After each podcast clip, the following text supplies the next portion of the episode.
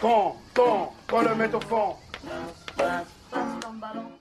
Et bonsoir à tous, bienvenue sur RK13, la web radio 100% marseillaise. On est de retour pour Passe ton ballon, la troisième, émission de Passe ton ballon, pourvu que ça dure. Pour l'instant, on n'est qu'à nos débuts, mais on espère que ça va continuer, vous, allez être encore nombreux, comme vous avez été depuis ces deux dernières semaines, où nous envoyer des messages sur le hashtag Passe ton ballon.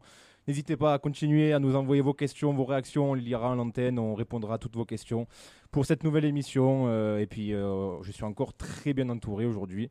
J'ai encore la crème de l'expertise autour de moi. Et on a en plus un retour. Un retour. Il était forfait la semaine dernière et il est de retour cette semaine. C'est Cisco. Comment ça va, mon Cisco? Ça va, ça va, tranquillement. J'étais chez l'esthéticienne.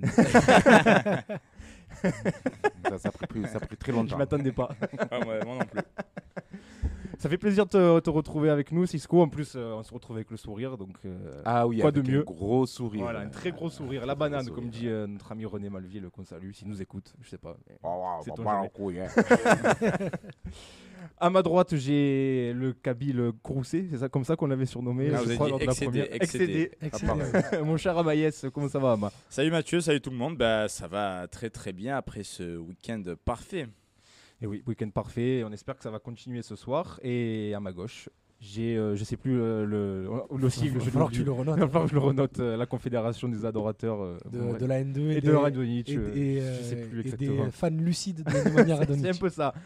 Idriss, comment ça va, Idriss? Ça va au top. Au top, au une très top. grande entrée du prince dimanche.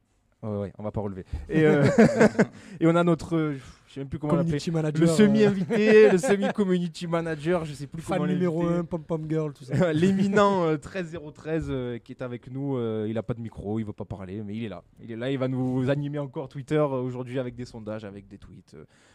N'hésitez pas à réagir euh, sur son Twitter et sur le hashtag passe ton ballon. Un gros programme aujourd'hui, euh, un très très gros programme. Bien sûr, on va revenir sur euh, sur PSG-OM, cette euh, cette belle victoire. Enfin, enfin la fin de cette série, victoire 1-0 dimanche des Olympiennes dans ce classique. Et on, ben, on va passer cet avant-match ensemble, puisque l'OM joue à 21h face à Saint-Etienne, en match en retard de la première journée. On va, euh, on va évoquer ce match, on, va, on vous donnera la composition en direct. euh, donc voilà, restez, restez avec nous et puis euh, on essaiera de jouer si on a le temps à la fin. Voilà, on a préparé un petit jeu. euh, on verra si vous êtes à la hauteur. euh, vous avez pas été. Je crois que c'est moi j'ai été Euh, bon la semaine c'est toi dernière. qui toi qui euh. Euh, moi j'ai fait le jeu donc je ne pouvais Ouais, pas. Être ça la fait ouais, le jeu, mais je crois que, je raflé, crois c'est que moi qui ai raflé. la mise. Ça. Messieurs, je vous propose, vu que le programme est chargé, de commencer tout de suite avec ce PSG-OM, ce PSG-OM qui nous a tant régalé. Pas par le jeu, on va pas se mentir, Non, non. Ah, ça mais par la euh, castagne. Ça dépend. Quoique, dépend. on va, on, va, on va revenir en tout cas dessus. Mais déjà, le premier sujet que j'ai envie d'évoquer avec vous sur ce match, c'est enfin, enfin une victoire après 9 ans, 9 ans de disette, euh, après le dernier succès, on le rappelle, euh, en novembre 2011. Et c'était au Vélodrome. C'était au Vélodrome, c'était même pas au parc. Je crois que la dernière victoire au parc, elle remonte à 2008. C'est 2010. Ah, c'est C'est les- l'année la- 2010, oui, l'année l'année des- du titre, oui. L'année du titre, la victoire Avec 3-0. le, le but de Ben Arfa. Ben Arfa, Chirou Ben et Lucho. Chirou, Lucho, ouais. Exactement, exactement. Donc euh, 10 ans sans victoire au Parc des Princes, enfin cette, euh, cette série qui, se, qui prend fin. Euh, messieurs, j'ai une question toute simple pour commencer. Est-ce que c'est la fin d'une anomalie Amaïs? Bah oui, quand tu vois la liste avant euh, dimanche des clubs euh, de Ligue 1 qui ont battu le PSG, c'est-à-dire Bah, tous. bah, tous, euh, Ils sauf ont- nous. Sans Ils exception l'ont tous, fait- quasiment. ils l'ont tous fait au moins une fois. Oui, je pense qu'on peut parler d'anomalie, surtout que voilà, il y avait. Autant il y a eu peut-être 3-4 matchs où c'était très serré, mais la plupart des autres rencontres contre le PSG, euh, on y allait tête baissée euh, et on perdait à chaque fois sans panache. Là, au moins, oui, on peut dire que c'est vraiment la fin d'une anomalie et espérant le début euh, d'une ère euh, plus joyeuse. Alors, on l'a vécu ce match de manière euh, très forte émotionnellement. Je crois que les joueurs aussi. Moi, je me Euh, suis éloigné d'Amaïs pendant tout Oui, le match. euh, alors, je- la petite histoire, on va raconter à nos auditeurs. On a vu le match ensemble. Et je crois qu'Amaïs, qui a Voilà, perdu sa voix. Alors, écoutez, pour ceux qui ne connaissent pas Amaïs, il faut savoir que c'est 1m60 compacté de 80 kg de muscles. Exactement. 1m70, respecte-moi. Ouais, c'est vrai, c'est pas gentil, tu fais pas 80 kilos non plus. et il faut savoir que pour la petite histoire, que euh, je, on est très souvent euh, collé parce qu'on est dans un petit appart pour regarder les matchs et qu'il a le bras facile. il a le bras qui Il y a une porte, facilement. une porte qui se souvient. Voilà, il y a une de- porte dans l'appartement de notre ami Mathieu qui s'en souviendra. Et moi, j'ai déjà perdu des lombaires, moi, à cause d'une victoire de l'OM à cause d'Amaïs. Donc là, j'ai vu le début du match, j'ai mis notre ami Romain qui fait à peu près 25 kilos entre nous deux. J'ai comme ça, c'est lui qui mangera. Et Amaïs qui, qui a pu retrouver sa voix que 48 à 60 Ouais, mardi Ouais, matin. ouais, ouais, Parce que pour encore raconter nos vies, lundi soir, on avait match en FSGT. et Amaïs, qui est notre capitaine de défense, n'a donné aucune consigne du match. C'était des- Voilà. des signes. Et ce qui fait qu'on a perdu. voilà. On a Donc, perdu. euh, la défaite, la Ah, victoire on de a l'OM perdu la défaite des On a perdu 1-0, ça existe. On s'égare, on s'égare, on revient à, à nos moutons avec cette victoire donc de l'OM. Euh, Cisco, je te repose la même question. Est-ce qu'en fait on a mis fin à une anomalie là dimanche? Oui et non. Euh, non, parce que euh, lorsqu'on observe euh, les derniers, notamment les dernières rencontres entre l'OM et le PSG, on, remarquait un, un surplus de motivation de la part du PSG, là où j'avais l'impression que l'OM euh, y a les petits bras, euh, notamment sur le dernier match hein, qu'on a, a, on a perdu euh, Ouais. 4-0. Et non, c'est pas forcément une anomalie qui, qui a été réparée. Euh, par contre, est-ce que ça va entraîner une autre, euh, une, belle série ou en tout cas une peut-être un juste retour à la normale? Ça, c'est une autre question qu'on va se poser parce que je pense qu'il y a vraiment une grosse part de chance au-delà de, du gros coup tactique qu'a fait euh, Villas-Boas. C'est ce qu'a dit Thomas Tuchel en conférence de presse après le match. Il a dit que c'était l'OM a eu énormément de chance. Pas trop lui donner tort non plus. Oui, oui, il y, a du- il y, a, il y a un peu de, de rage euh, Il y a un peu de- il y a dans un sa peu voix, mais après, quand on, quand on, quand on Avec le un recul, peu, c'est- il, a, il a un petit peu C'est une victoire un petit peu. Elle n'est pas euh, fondée sur Mm. ça, mais ça en fait partie. Bah, faut être lucide. euh, quand on marque but, les, les, les 30 premières minutes qui, hum, qui séparent le but, euh, on est inexistant. Le- Ah, mais t'as surtout euh, un des plus beaux la réalisation arrêts, de euh, Tovin tombe du non, mais ciel. un des plus beaux arrêts euh, de sa carrière De à, la légende Steve Mandanda et qui restera pour moi dans le top 3 des années des arrêts de la saison. Par contre, là où je veux dire qu'il y a eu un gros coup tactique, euh, ce qui me fait dire qu'il y a eu un gros coup, coup tactique de la part de, de Villas-Boas, c'est le second but refusé de, De Benedetto. de Benedetto, au moment où d'une très forte domination de, de Paris Saint-Germain, qui coupe vraiment les jambes euh, C'est Rongier. à Paris. Rongier qui, qui arrive à récupérer le ballon très haut, qui a, qui a été un peu masqué dans ce match dans l'utilisation du ballon. Il a été très très très très très en difficulté. Mais à la récupération, il a été incroyable Rongier sur ce match. Et en récupérant le ballon aussi haut avec des Parisiens qui commencent à se projeter, tu arrives à avoir, euh, pas ce surnom parce que c'était un 4 contre 4, mais à avoir cette situation euh, offensive à, à gérer et qui, qui, a, qui cause le but, malheureusement refusé. Est-ce que c'est vraiment un, un- Est-ce qu'on peut parler d'un coup de tactique vraiment Non, de, je de pense Villas-Boas pas. pour En vous soi, Toi, non. Cisco, toi, tu penses que oui? Je pense que oui. Mm. En soi, non, parce qu'on a, bah, du coup, on- maintenant on l'a dit, on a regardé le match ensemble. Le côté euh, de mettre Lopez en faux neuf, moi j'ai pas compris. Donc, ok, il y a la victoire au bout, donc on peut dire que. Villas-Boas nanana. lui m'a dit que ça n'a pas marché. Ah hein. oui, Il ça a a- coupé. il a- Il y a, il il y a- a il y a eu concédé aucun, que- il y a eu aucun côté positif parce que du coup, en n'ayant pas le ballon, parce que j'ai compris, en fait, j'ai compris euh, avec le recul, ce qu'il a voulu faire, c'est avoir un joueur qui sait garder le ballon un peu plus que Benedetto avec Lopez, ben, de pouvoir construire dès, euh, dès les 40, euh, 40 mètres. euh, Oui, qui dès- peut servir de dès ces rampe de 40 mètres, lancement pour les deux voilà. sur le côté, mais bon, ouais. ou pour des latéraux ou un, des, un relayeur comme Gay qui aime bien monter. Mais là, pour le coup, ça n'a pas du tout, du tout marché parce qu'à chaque fois que Lopez, ben, tu as essayé de le trouver, tu l'as pas trouvé. Ou alors tu l'as pas trouvé dans la zone où il devrait être. Ou alors, euh, c'est logique, hein, mais il avait Kimpembe derrière lui. Et Kimpembe fait deux fois sa taille, deux fois son poids. Kimpembe, euh, déjà face à un attaquant comme Benedetto, ben, il s'amuse. Mais alors contre Lopez, là, c'était lui donner, euh, lui, donner, euh, lui donner un gâteau. Quoi. Donc ça n'a pas marché en soi. Ce coup-là, tant pis. On a vu dès la rentrée de Benedetto que tout de suite, c'était plus la même chose euh, offensivement parce que ben là, tu peux dégager les ballons et tu as un joueur qui va aller chercher le ballon de la tête, un joueur qui va presser, qui a un peu plus de cardio que Lopez. C'est mieux. Après, tactiquement, euh, je sais même pas parce qu'au final, on a concédé pas mal d'occasions quand même. Donc, est-ce que C'est c'est pas tactiquement. qu'on concède autant d'occasions. Au Parc des Princes, Ouais, mais en étant aussi bas face à un PSG qui a deux joueurs qui reviennent d'un Covid, Di Maria et Neymar, qui sont donc les deux créateurs de cette équipe, concéder autant d'occasions, autant de situations au final, parce que bon, ils n'ont pas tiré tant, tant que ça au but, mais tu as eu plein de moments de frayeur, et surtout dans les 10 dernières minutes, tu t'es acculé dans tes 20 derniers mètres.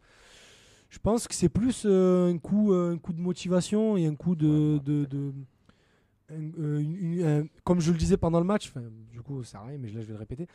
Euh, un match charnière dans l'esprit groupe de cette équipe. C'est que cette équipe, ces 11 joueurs, ou ces 14 joueurs, ces 15 joueurs, parce qu'il y a eu 4 remplacements, se sont trouvés 14 frères. À ce moment-là, on a- trouvé, nous, la semaine dernière, on a fait une spéciale euh, euh, Guéretz et moi, et on avait dit que ce qu'on aimait chez cette équipe, c'était son état d'esprit. Et bien, on a retrouvé cet état d'esprit-là dimanche, avec une équipe qui s'est surpassée, des joueurs qui n'étaient pas là pour dire c'est pas ma faute parce que c'est lui qui doit se retrouver dans cette zone-là. Non, il y avait un espace libre. Peu importe le Marseille qui, qui devait se retrouver là normalement, et ben il y en avait un autre qui était à sa place. Peu- quand Amavi montait, il pouvait redescendre en trottinant, Ouais, ça soufflait un peu parce mal. que Payet bah, était là. Payet, parce que, parce que Payet a fait des efforts défensifs incroyables. Gay a été en difficulté un peu comme Rongier dans la gestion du ballon, mais défensivement, Il n'a pas été aussi fort que son compère, mais il a fait le taf. À noter, euh, les gars, l'homme du match, je- tout le monde a salué la prestation de Mandanda, mais l'homme du match s'appelle Boubacar Kamara. Oui, Ah oui, oui. oui, oui, Il a oui, fait un match d'une intelligence, au-delà de, de sa propreté technique, d'une intelligence de placement absolument phénoménale. Et je pèse mes mots, et vous savez à quel point je suis euh, tatillon sur ce genre de, de- de- de phrase. Il a été incroyable, Boubacar Kamara, et c- ce groupe-là trouvé, euh, s'est trouvé euh, dimanche. On parlera des joueurs euh, un peu plus tard dans, dans l'émission, on reviendra sur les prestations individuelles. Pour revenir sur le plan tactique, euh, ce, que, ce que tu dis, Cisco, m'a fait penser au match de la, de la saison dernière, où effectivement on y était allé petit bras mentalement, mais dans la tactique, on avait vu quelque chose d'offensif, de tenté. Euh, On avait essayé de les presser et on s'est pris derrière 4 Ah, buts en une mi-temps. Hum. Est-ce que ça a joué, tu penses, par exemple, à Maïs, est-ce que ça, ça a joué dans euh, la, la- la manière d'aborder le match de Villas-Boas Est-ce qu'il y a pensé? Bah certainement, on a joué plus bas là. Ils l'ont dit. Euh, Payet- oui, mais Payet l'a dit après le match. c'est- de la logique. Et on, on dit que de Villas-Boas qui est pragmatique, bah, pour le coup, il a encore montré. Là, là, c'est euh, euh, la prestation, euh, du moins en termes de positionnement sur le, terrain, elle est aux antipodes de, de celle de la saison dernière. L'année dernière, on est allé cavaler dans leur terrain les 30 premières minutes et au final, on s'est laissé pris 40 euh, mètres des contre-attaques.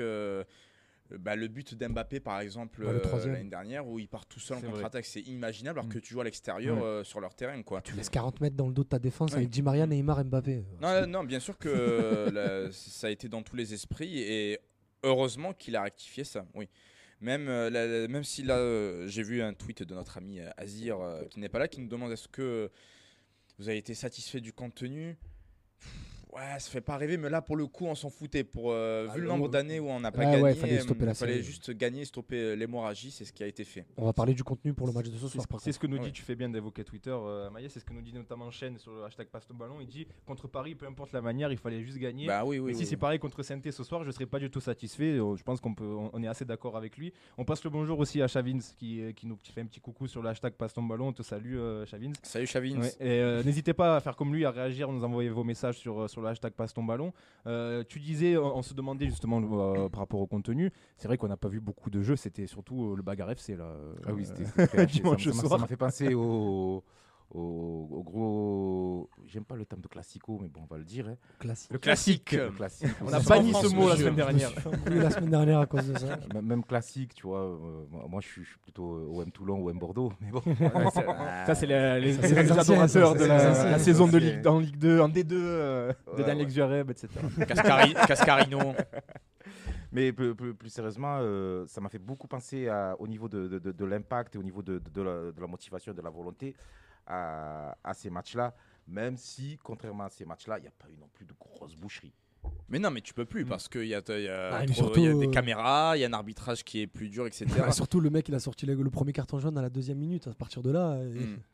C'est un record de cartons dans un classico. hein, 19 cartons. euh, 10, 17, 18, dix- 19. 19 cartons. 19 cartons, jaune et rouge 14 plus confondus. cinq. 14 ouais. plus 5, ouais. Ouais, 19. C'est Ah, il a joué. Moi, je, je tenais les comptes, moi, on était à 9 à la mi-temps. Après, pour. C'est euh, exagéré, hein, c'est très exagéré. Ah oui, mais- totalement. Mais pour continuer sur le thème euh, du contenu et donc de l'agressivité euh, évoquée par euh, Cisco, notre chance, c'est que le PSG a amené le match sur ce terrain-là. Et c'était tout bénéf pour nous parce qu'on n'a pas les armes techniques pour rivaliser avec le, PSG. Et quand tu vois que euh, leur joueur star commence à sortir du match au bout d'un tacle ou une provocation, bah, autant continuer, ça a marché. Mais ça a été notre chance, clairement. C'est prodigieux.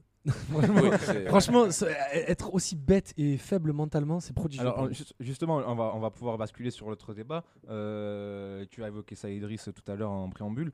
Est-ce que c'est une victoire qui va être charnière euh, dans la vie de ce groupe qui déjà montrait la, la saison dernière euh, Oui, une, grande solidarité, ouais. Euh, Est-ce que là, ça va encore amplifier ça? Est-ce qu'on peut vraiment parler de victoire charnière, de déclic? Pour moi, oui. Pour moi, il, en fait, il fait aucun, euh, ça, ça fait aucun doute parce que, parce que ben, la- l'année dernière, même si ça se passait bien et tout ça, les joueurs savent ce qui se dit, savent ce que tout le monde pense d'eux. Donc, il y avait un peu le truc de deuxième, mais bon. Il y a eu aussi ben, deuxième parce que le championnat n'est pas arrivé à son terme. Est-ce que vraiment, tout ça? Donc, c'est une équipe qui doit constamment prouver. C'est une équipe qui doit constamment. euh, constamment ben, se battre contre tout le monde, parfois même contre ses supporters, même quand ils finissent deuxième, c'est ben, l'OM, c'est comme ça. Et là, ben, gagner, finir la série euh, face euh, à un effectif parisien qui est de plus en plus clinquant euh, année après année, Euh, sur le terrain, ben, s'il n'y avait pas eu Neymar, mine de rien, on aurait dit ben, il n'y avait pas Neymar. Donc là, il était là. Il n'y avait, pas- il y avait pas la grenouille de Bondy, mais bon, euh, ça arrive. Au pire, il y avait, tant qu'il y, avait- tant qu'il y avait au moins des deux, ça allait. Et, et- et puis, c'est aussi parce qu'ils sont allés chercher ce match, non seulement sur le terrain, mais aussi sur le terrain du, enfin, sur le terrain du jeu, mais aussi sur le terrain mental, que c'est une victoire charnière. C'est parce que il y a eu toutes ces altercations, il y a eu toutes, euh, toutes, ces, toutes ces petites bagarres générales, même si c'est pas vraiment des bagarres, mais des, des- du pugilat. des, petits, des petits pugilats, euh, des petits tapettes, euh, tapotes comme ça. Ben, que tu vois qu'il y a un Douillet Kaletakar qui arrive en sprintant, un Sakai qui arrive aussi en sprintant, tout ça. Ben, ça, ça marche, ça, ça vit- c'est positif dans la vie d'un groupe, te- ce genre de choses. Alors, je, je vais euh, aller dans ton sens, mais je vais me faire un peu l'avocat du diable. Est-ce Oui, que oui. Est-ce que c'est c'est pas euh, en cours de match que c'est venu? Parce que moi j'ai eu cette impression pendant le match qu'on a, on a très mal démarré et qu'on a démarré comme on le démarre d'habitude. Je, je sais qu'Amaïs, toi tu es d'accord avec Oui, moi parce qu'on a vu le match ensemble. J'avais l'impression au début qu'on se disait mais c'est bon on va refaire comme chaque année, on va être ridicule, petit Oui, bras. non, mais c'est c'est et c'est de à 90 force secondes- de l'énervement de, de Ouais, voir ouais, que les. Parisiens énervés c'est pour qu'on ça s'est que, que, que dit c'est que notre chance, c'est que le PSG a amené de lui-même ce match sur le Voilà. thème de l'agressivité avec ce tacle totalement con de Di Maria sur Payet. Et Oh, c'est là où. mal, hein. Tellement bête, s'il te plaît. Bête, On a- excuse-moi. on le pardon, sait ça. je- euh, le langage ordurier, je- ça m'a échappé. non, mais voilà, c'est, ça a commencé à envenimer les choses, puis euh, l'altercation Neymar, Payet, etc. Alors que si le PSG se contente seulement de jouer au foot, Ah, il nous mais ils nous broient, ils sont 100 fois meilleurs que nous. Mais D'ailleurs, c'est ce qu'ils font dans le premier quart d'heure ou même la première 20 minutes où on voit pas le jour. Eh oui, et parce on, que- est- on prend l'eau. Et si on euh, peut parler de coup tactique de Villas-Boas, on peut parler du désastre de Tourelle, qui, euh, pour la première de Florenzi, qui est un des meilleurs latéraux euh, centreurs, parce qu'attention, euh, global, c'est pas du tout le cas, mais c'est un excellent centreur, c'est un des meilleurs centreurs de Serie A depuis 10 ans, n'aligne pas un vrai neuf parce que c'était Neymar qui était Mhm. positionné dans l'axe, alors que tu es un des meilleurs centreurs de- de- Exactement. d'Europe. D'ailleurs, des centres, il y en a eu. hein, Ah, ben, il y en a eu beaucoup. Et combien il y en a eu, combien en a eu qui ont été coupés ou alors qui n'ont pas été touchés, qui ont rasé la, la- la ligne des Oui, 6 il y en a mètres ouais. C'est magnifique. Alors que tu as un attaquant Kalimundo qui, même s'il a 19 ans, fait quand même son petit mètre 85, 80-85 et qui aurait pu un peu plus gêner Alvaro et Kaletakar dans, dans leur défense. Au-delà de, de, de ce- de la tactique euh, de ce match, pour revenir sur l'esprit, euh, sur, sur, euh, le, sujet de l'état d'esprit, on a aussi, là aussi, c'est peut-être là le plus gros coup de Villas-Boas, c'est d'arriver à, À fédérer à ce groupe et à leur faire, à leur faire croire en eux. Parce qu'on on se plaignait souvent que l'OM ne gagnait plus ses gros Mhm. matchs. Force est de constater que depuis l'arrivée de Villas-Boas, Euh, Ce que j'allais dire, c'est sa plus grosse réussite depuis qu'il est au grosse club. réussite peut-être quelque part. ouais. On, et on le disait en début de saison dernière, il a réussi à relancer à ma vie. Quand Radonic a réussi à marquer, on a dit c'est un magicien. Euh, il a réussi, il a réussi à. Un, un point Radonic. Là. Ouais, mais là c'est pour parler en négatif. Il te reste que quatre points. Ouais, bon, d'accord. non, mais du coup, voilà, c'est- euh, c'est son plus gros point positif, au-delà du fait d'avoir un beau ratio de victoire, de- d'être euh, El Pragmatico, tout ça. Il a réussi à, à- à remettre cet effectif, euh, à remettre des sourires sur, le, sur les visages de cet effectif, qui était loin d'être donné après la dernière saison de Rudy Garcia. Tu aimes chez des joueurs cadres ou, ou par exemple euh, Payet euh, Oui, complètement. qui enfin assume les, grands matchs. On l'a vu contre Lyon l'année dernière. Même là, sans être transcendant, il a fait son match. Tovin qui enfin marque au Parc des Princes, ça ne ça ne lui était jamais arrivé. Ah, il a même cet apport chez les D'où il marque pas cadres. contre les grandes équipes, Tovin Il a marqué. Alors, moi, moi, tu sais que je suis Team Tovin, mais il, il, a marqué marqué contre. au Parc il- des il Princes. a Ah, moi, c'était complètement ironique, par contre. Il a marqué euh, au Stade de France. En Oui, finale. c'est vrai. perdu Il y avait, 4 à 1. il y avait- il y avait C'est 4 à 1 il y avait 4 à 0. Il a Non, mais c'est 4 à une 1. légende. Tovin ne marque pas dans les grands matchs. Pour moi, c'est une légende c'est est vrai, que c'est pas, c'est pas forcément vrai. Il a marqué contre tous les gros clubs de Ligue 1. C'est et Il a même marqué en Ligue Europa lors du parcours. Vrai, Même non, en Ligue des Champions, il marque à Naples. C'est pour, rigoler que je dis ça. Voilà. Non, mais c'est quelque part aussi euh, quelque chose qu'a apporté Villas-Boas, c'est de même comment dire transcender ses cadres euh, quelque part. C'est surtout, surtout euh, après je sais pas quelle est la part de Villas-Boas quelle est la part de l'entraîneur de gardien. C'est surtout sur Mandanda que je vois euh, Aussi, je vois le, le- le- le travail fourni euh, par le staff euh, technique. Euh, c'est- c'est ha- c'est hallucinant de, de voir le, le- le gros pato un peu fâché de ne pas être capitaine. euh, Ah, c'est même pas un peu fâché, c'est que t'es vraiment vexé. par voilà, très même pas fâché, t'es très euh, vexé. et le Mandanda de maintenant qui, qui est quasiment impérial. Mandanda, ça a toujours été ça à l'OM, c'est quand il a envie.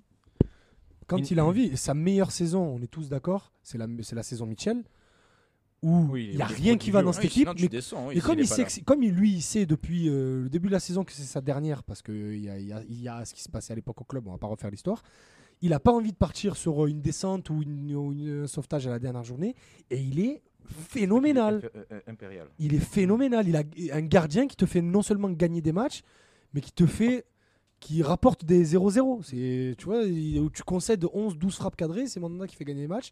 Ça, ces deux pires saisons, ben, c'est la saison Bob Anigo 2013-2014 où il n'y avait pas de chef euh, dans cette équipe, tout le monde avait lâché, dont lui le premier. Ah, je- c'est- oui, c'était. Spinozzi. Mais ça, après, je ne sais pas si c'est un rapport avec Spinozzi, parce que l'année d'avant, la première saison de Bob, où il fait son fameux match à Lille, oui, voilà, il fait une très grande saison, mais il fait son fameux match à Lille dont tout le monde se souvient, c'était aussi Spinozzi l'entraîneur des gardiens, et ces deux premières saisons, c'est Spinozzi. J'ai l'impression que Mandanda, Je pense que c'est- non, c'est peu juste quand il a envie, hein. des gardiens, Non, c'est juste quand il a envie. J'ai l'impression qu'il s'autogère un peu. Je pense que, en fait, les- le- le- la forme de Mandanda dépend beaucoup de la forme euh, de, de l'équipe.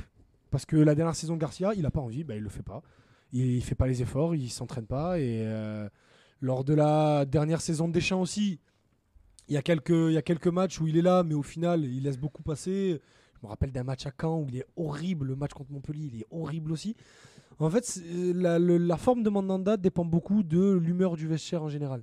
Surtout, ce qui fait du bien à voir, c'est qu'il ne fait plus sa tête de dépressif après les- Ah les oui, buts ça, encaissés. Ouais, Ça après, ça les faisait mal au cœur, euh, ça. bah après, les, les gardiens, les gardiens, ils font tous cette tête-là. Le truc, c'est que lui, avec ses grosses lèvres, c'est tout de suite expressif. c'est même pas contre lui que Et que c'est ça. devenu un même parce que tout, tout le monde les filme. Mais en soi. Au dérapage. Euh, quoi, c'est pas, c'est pas ni caricatural ni raciste de dire que Mandanda a des grosses lèvres. Attention.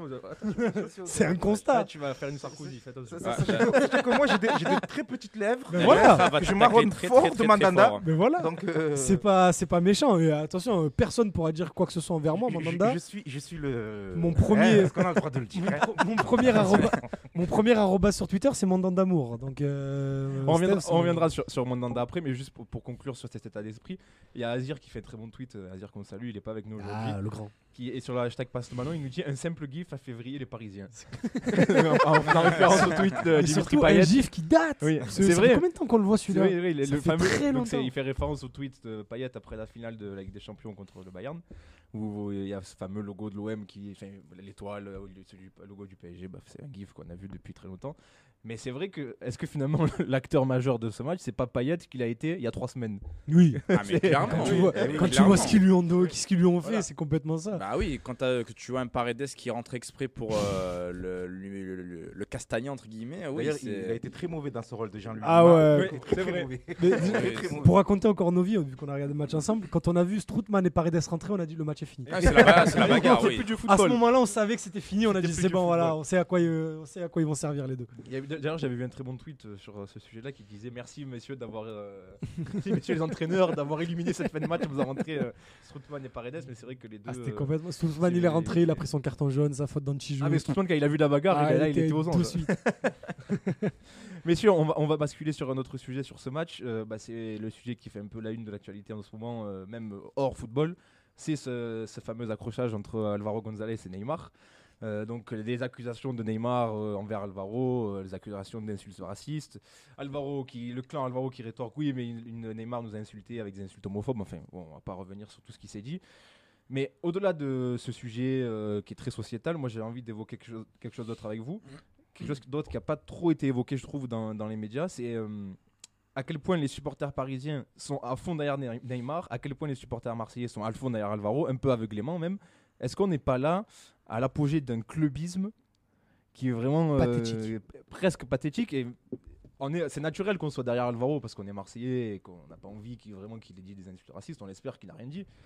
Mais enfin, euh, sur les réseaux sociaux, en tout cas, euh, je trouve ça terrible. Pas tant, pas tant- pas tant que ça, euh, moi j'ai remarqué euh, par rapport aux supporters marseillais qu'il y a quand même eu beaucoup de retenues, il y a eu quand même beaucoup de, de, de- vrai. de demandes euh, si Alvaro a pu dire ce- ses propos Ouais. bah, qui se cassent de notre club. Ah, complètement. Il y a, il y a eu oui. beaucoup, beaucoup, beaucoup de, Mhm. de- de C'est vrai. tweets. Euh, là où euh, chez les Parisiens, sans, sans être euh, dans le supporterisme bébête, hein, euh, même sur les propos homophobes, il y a- il y, a du soutien euh, très, très, très fort, hein. toujours existé dans le football. Mais par exemple, pour les, pro- pour les propos homophobes, on se souvient que l'an dernier, quand euh, le gouvernement avait essayé de Ah, c'était marrant, d'ass- d'aseptiser les stades en, faisant arrêter chaque match dès qu'il y avait C'était des marrant insultes, ça, tu te rappelles tout le monde s'était révolté. Et là, euh, c'est ce matin, c'est les supporters marseillais, la Tuboem, qui a mis en, en top tweet Neymar homophobe. Enfin, voilà, le, le décalage est drôle quand même. Ouais, même si- quand même, ouais. C'est pour ça que je dis, on est arrivé à une forme de clubisme où on, Ça on en vient à du- soutenir nos joueurs, peu importe ce qu'ils ont fait. C'est du support. C'est du. hum, Comment, comment expliquer Chauvinisme. ça Pas du chauvinisme, c'est du troll. Ouais. Oui. Ouais, c'est du Oui, le troll, Neymar, euh, le, Neym- Mmh. Neymar, quoi. le Neymar homophobe, c'est du troll. Par Non, je, contre, moi je pense qu'il y a une grande partie qui qui se passe- sont très sérieux sur ça. Ah ouais Ah, je pense. Moi, j'ai lu beaucoup de trucs ce matin, ça m'avait l'air un peu second degré. Parce je que tu as une euh, tweet. euh, Non, je suis allé, je suis allé sur le sur le hashtag. bon, bon, bref, Après, il était pote avec Thiago Silva, donc euh, j'ai pas voulu la faire et Dieu sait que je me suis retenu. je- moi je peux. Non, mais c'est vrai que cette histoire fait beaucoup Ah, parler. C'est euh, pathétique. Après, euh, pff, euh, si Alvaro, euh, même après qu'il l'ait dit, même s'il l'a dit juste pour faire péter les plans Neymar, ça a, ça a pas sa place. Après, moi j'ai vu aussi certains, oui, mais il fait des snaps avec Bounassar et des TikTok avec Rokia. Ouais, mais qu'est-ce qu'on s'en fout? Euh, Moi je suis pas raciste, mais si je venais dire à Cisco, espèce de macaque, eh ben, même si au fond je suis pas raciste, ce genre de propos, ça a rien à faire. évidemment. Déjà, premièrement, sur un terrain, peu importe le maillot, mais surtout à l'Olympique de Marseille, quand on connaît l'histoire de, bah, de Marseille et sa lutte antiraciste, et aussi au début fin des années 80, début 90, parce qu'à l'époque c'était aussi sur le c'était grandiose sur le terrain, mais l'OM a fait, a fait la bagarre et la guerre à une partie euh, Ouais, de- d'extrême droite de, de ses supporters Oui, qui, oui. qui n'est plus aujourd'hui. Donc quand on connaît l'histoire de Marseille, la ville, Marseille, le club par rapport à, à- à cette lutte-là, la moindre remarque n'a pas sa place. Et, et surtout quand on connaît euh, le, le CV de Jacques Henriero, enfin je dirais plutôt le casier judiciaire de Jacques Henriero en matière de licenciement, en ce qui concerne Bedimo, Adil Rami, tout ça, si Alvaro, et moi c'est ce que j'ai dit euh, lundi matin, s'il l'a dit, il faut à tout prix que la punition soit non seulement exemplaire mais sèche, mais par contre, on va pas le punir sur des accusations. Ça a été dit euh, sur euh, Twitter, euh, ça a été dit dans l'after qui a fait une grande. je vous conseille l'after de lundi qui a fait toute sa première partie sur cette affaire. Téléfoot a 157 micros et une trentaine de caméras sur autour, de la pelouse. Il y a eu le journaliste de, de Téléfoot, Thibault Leroll, qui s'est expliqué en disant qu'ils n'avaient pas à ce moment-là la caméra isolée sur Neymar. D'accord, c'est possible. J'ai fait un peu de réalisation, c'est un peu mon métier de réalisation de matchs de football. C'est vrai qu'on peut pas être partout à, n'importe quel moment, peu importe le nombre de caméras. Après, sur les micros, qu'on n'ait pas entendu ce qui s'est dit, pour moi, c'est impossible. Donc, eux, ils ont sorti un extrait où il y a notre ami qui était euh, comment- euh, traducteur pour l'OM à l'époque de la fin Bielsa et début Nicolas huitième, Faure. Nicolas Faure, Hmm. qui. euh, Euh, bah, ni commentateur sur ni Twitter. commentateur sur Twitter, déjà je vous le conseille en règle générale, mais surtout pour, pour, cette, pour cette, cet épisode. Euh, je veux bien qu'il y ait beaucoup de, euh, d'un coup de spécialistes euh, labial euh, dans, dans la communauté football Twitter. Autant lui, j'ai envie de lui faire autant lui, j'ai envie de lui faire un peu plus confiance que les autres. Et lui, en plus, vu qu'on le suit depuis un moment, parce que je ne le connais pas personnellement, on sait qu'il lui aussi est très attaché à cette cause-là et qu'il est très très très intransigeant sur ces questions-là. Donc très franchement, je le vois pas mentir sur, sur ce qu'a pu dire Alvaro parce que ben, le mec est parfaitement bilingue, donc euh, il a pu un peu comprendre ce qui s'est passé. Et surtout, Neymar est très loin d'Alvaro sur, euh, sur l'action. Donc peut-être que lui aussi a mal compris. Le clan Alvaro, donc, en tout cas, se défend et, euh, c'est son agent notamment qui a pris la parole hier, qui euh, donc a dit euh, Alvaro n'a pas dit euh, mono, donc euh, singe en espagnol, mais bobo, qui veut dire Imbécile. imbécile, idiot en espagnol. Donc mono, bobo, ça se ressemble dans un stade, dans le feu de l'action, peut-être qu'on peut entendre. euh, Bonobo. Voilà. Il a fait un match-up. En tout cas, c'est la défense euh, du clan Alvaro. Il n'empêche que, pour l'instant, la LFP a ouvert une instruction. On n'en sait pas plus pour le moment. Il y a a rien ouais, qui ouais, dit qu'ils ont des images. Après, on peut, on peut douter de la véracité. voilà, de- parce que tout simplement, pour, ceux qui et ne le savent PSG. pas, propriétaire du PSG, Voilà. Nasser Al-Khelaifi et le prince Al- Al-Tamine, propriétaire de Beansport Monde. On connaît les liens Nasser entre euh, le et PSG et, Beansport. trouble. Donc, euh, on verra bien de quoi ça va accoucher cette affaire. Donc, on peut pas vraiment se substituer à la de toute façon, On c'est est- simple. Ils peuvent, ils peuvent. euh, de toute façon, tu peux pas euh, trafiquer les images. Ah non, Donc, très franchement, je les encourage même à, à- à mettre sûr. toute leur énergie possible à trouver la vérité et qu'on la connaisse la vérité. Moi, je D'ailleurs, euh, je crois que c'était euh, Chief Roca sur euh, Twitter, qu'on salue aussi, qui disait qu'en fait, il fallait absolument qu'on sache. C'était pas possible de rester Oui, dans cette voilà, euh, certitude de savoir après, les, les Parisiens euh, qui, les, les supporters parisiens qui demandaient à Alvaro de, de- de se faire suspendre à titre conservatoire en attendant, on n'est pas. Et on salue Alex Jacquin de ah, RMC. moi, je salue pas. on n'est pas, on n'a pas attrapé charbonneur des réseaux. Euh, euh. en PSG aussi en tête à claque. Donc non, C'est revenons sur-. C'est un On, charbonneur. on dirait un réseaux. charbonneur à qui on a mis un Ah non, mandat de dépôt pour ceux qui connaissent euh, un peu la justice française. Il faut le punir en attendant qu'il soit jugé. Ben non. Non, non, bah non, ça Ben marche non, pas comme ça. ça marche pas comme ça. Ça marche pas comme ça. Donc on en saura plus peut-être la semaine prochaine. Euh, on verra bien si. Il la faut juste laisser le, le temps faire et Voilà, il l'enquête faire. Voilà, euh, Voilà, c'est tout. pas entendu beaucoup parler. Moi, ce que j'aime pas au-delà du clubisme, c'est la culture de l'instant. Il faut qu'on ait la réponse de suite. Ouais, de suite. oui, Bah non, oui, faut qu'il y ait oui. une Il enquête, tout simplement. Parce que regardez, même avec le crachat de, Neymar, de Di Maria, ce qui là pour le coup est très évident. Alors qu'on rappelle que le mec avait eu le Covid, euh, était Oui, positif au Covid une semaine avant. Et sont- que la, et la Ligue avait les images, mais la Ligue a décidé, vu que la commission c'était mercredi, ils l'ont convoqué une semaine plus tard, le temps de délibérer. mercredi prochain. Ouais, Voilà, le temps de délibérer les pour images une euh, plus agir tard. euh, rapidement comme Voilà. ça. Et la sanction tombera mercredi après sa, sa, Sa convocation. euh, voilà. Donc, Par euh, contre, dans on le contexte actuel, s'il prend pas plus que tout ce qui a été dit Ouais. euh, cette semaine, Ah, c'est prodigieux. Selon le tableau, selon, un scandale. selon le Il barème, il doit prendre 6 matchs. Minimum. Au Autant moins. que Kurzawa, donc. Mm, Au moins. Minimum 6 matchs. Euh, le- je- Parce qu'après, c'est le- une question si d'intentionnalité, de direction. Oui, j'ai vu Je le. sais pas si vous avez vu le tableau des barèmes, c'est Oui. très drôle. Par exemple, tu prends pas autant si tu craches sur un officiel que si tu craches sur un joueur. Alors, mais, enfin, ça n'a aucun sens. hein. Ah, euh, des différences d'êtres humains. Oui, ouais. Non, mais Euh, surtout que c'est oui, des oui. différences qui sont énormes. Par exemple, tu vas, Ouais, prendre 6 six matchs, d'un matchs. coup, t'as 9 mois. Voilà, c'est ça. Enfin bref, ça n'a aucun, Oui, aucun c'est sens. un règlement assez euh, archaïque. Alors, désolé les gars, mais il y a Cisco euh, qui a une bombe basso à lâcher. Allez, vas-y Cisco, on t'écoute. Alors, euh, d'après Manu Longeon, qui a ces informations, Un Euh, très bon journaliste de Yahoo Sport. oui, il y a une offre euh, faite de l'OM pour euh, Emmanuel Manuel Denis. Denis. Ouais, c'est lui qui en a parlé. Donc on suivra ça. Merci pour cette info. Manuel Longeon qui est très bien à informé. Ouais. Très bien informé, qui est très gentil. Oui, qui est, euh, je qui vous est conseille à le suivre sur Twitch. Ouais, il y a sa chaîne Twitch et je vous le conseille. Écoutez, bah, on suivra ça. Merci Cisco pour. euh, On va balancer C'est- la compo de c'est le gars de MSSE Bruges ASSE bientôt. euh. C'est le gars de Bruges Oui, c'est le. Oui, l'attaquant oui, de c'est Bruges, l'attaquant de ouais. Bruges. Ouais, ouais. Que monsieur euh, le- Madrid. euh, Ouais, l'année putain. dernière. Le Sacha Tavolieri, le journaliste de, spécialiste belge d'RMC, a dit qu'il était euh, intouchable pour l'OM parce que trop cher.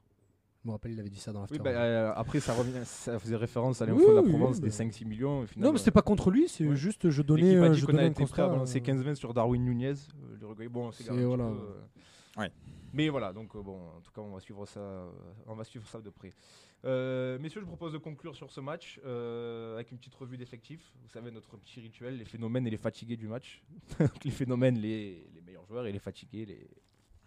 Même si je pense qu'il n'y a pas beaucoup de fatigués sur ce match. Ouais, moi je sais lequel vous allez dire, ça, et je vais pleurer. Mais les fatigués, on le Ah, garde. non, fatigué. on est obligé. phénomènes du match. De, de Boubacar ce- de ce Camara, match je PSG, dit ouais. tout à l'heure, Ouais, c'est fait. Au top, ouais.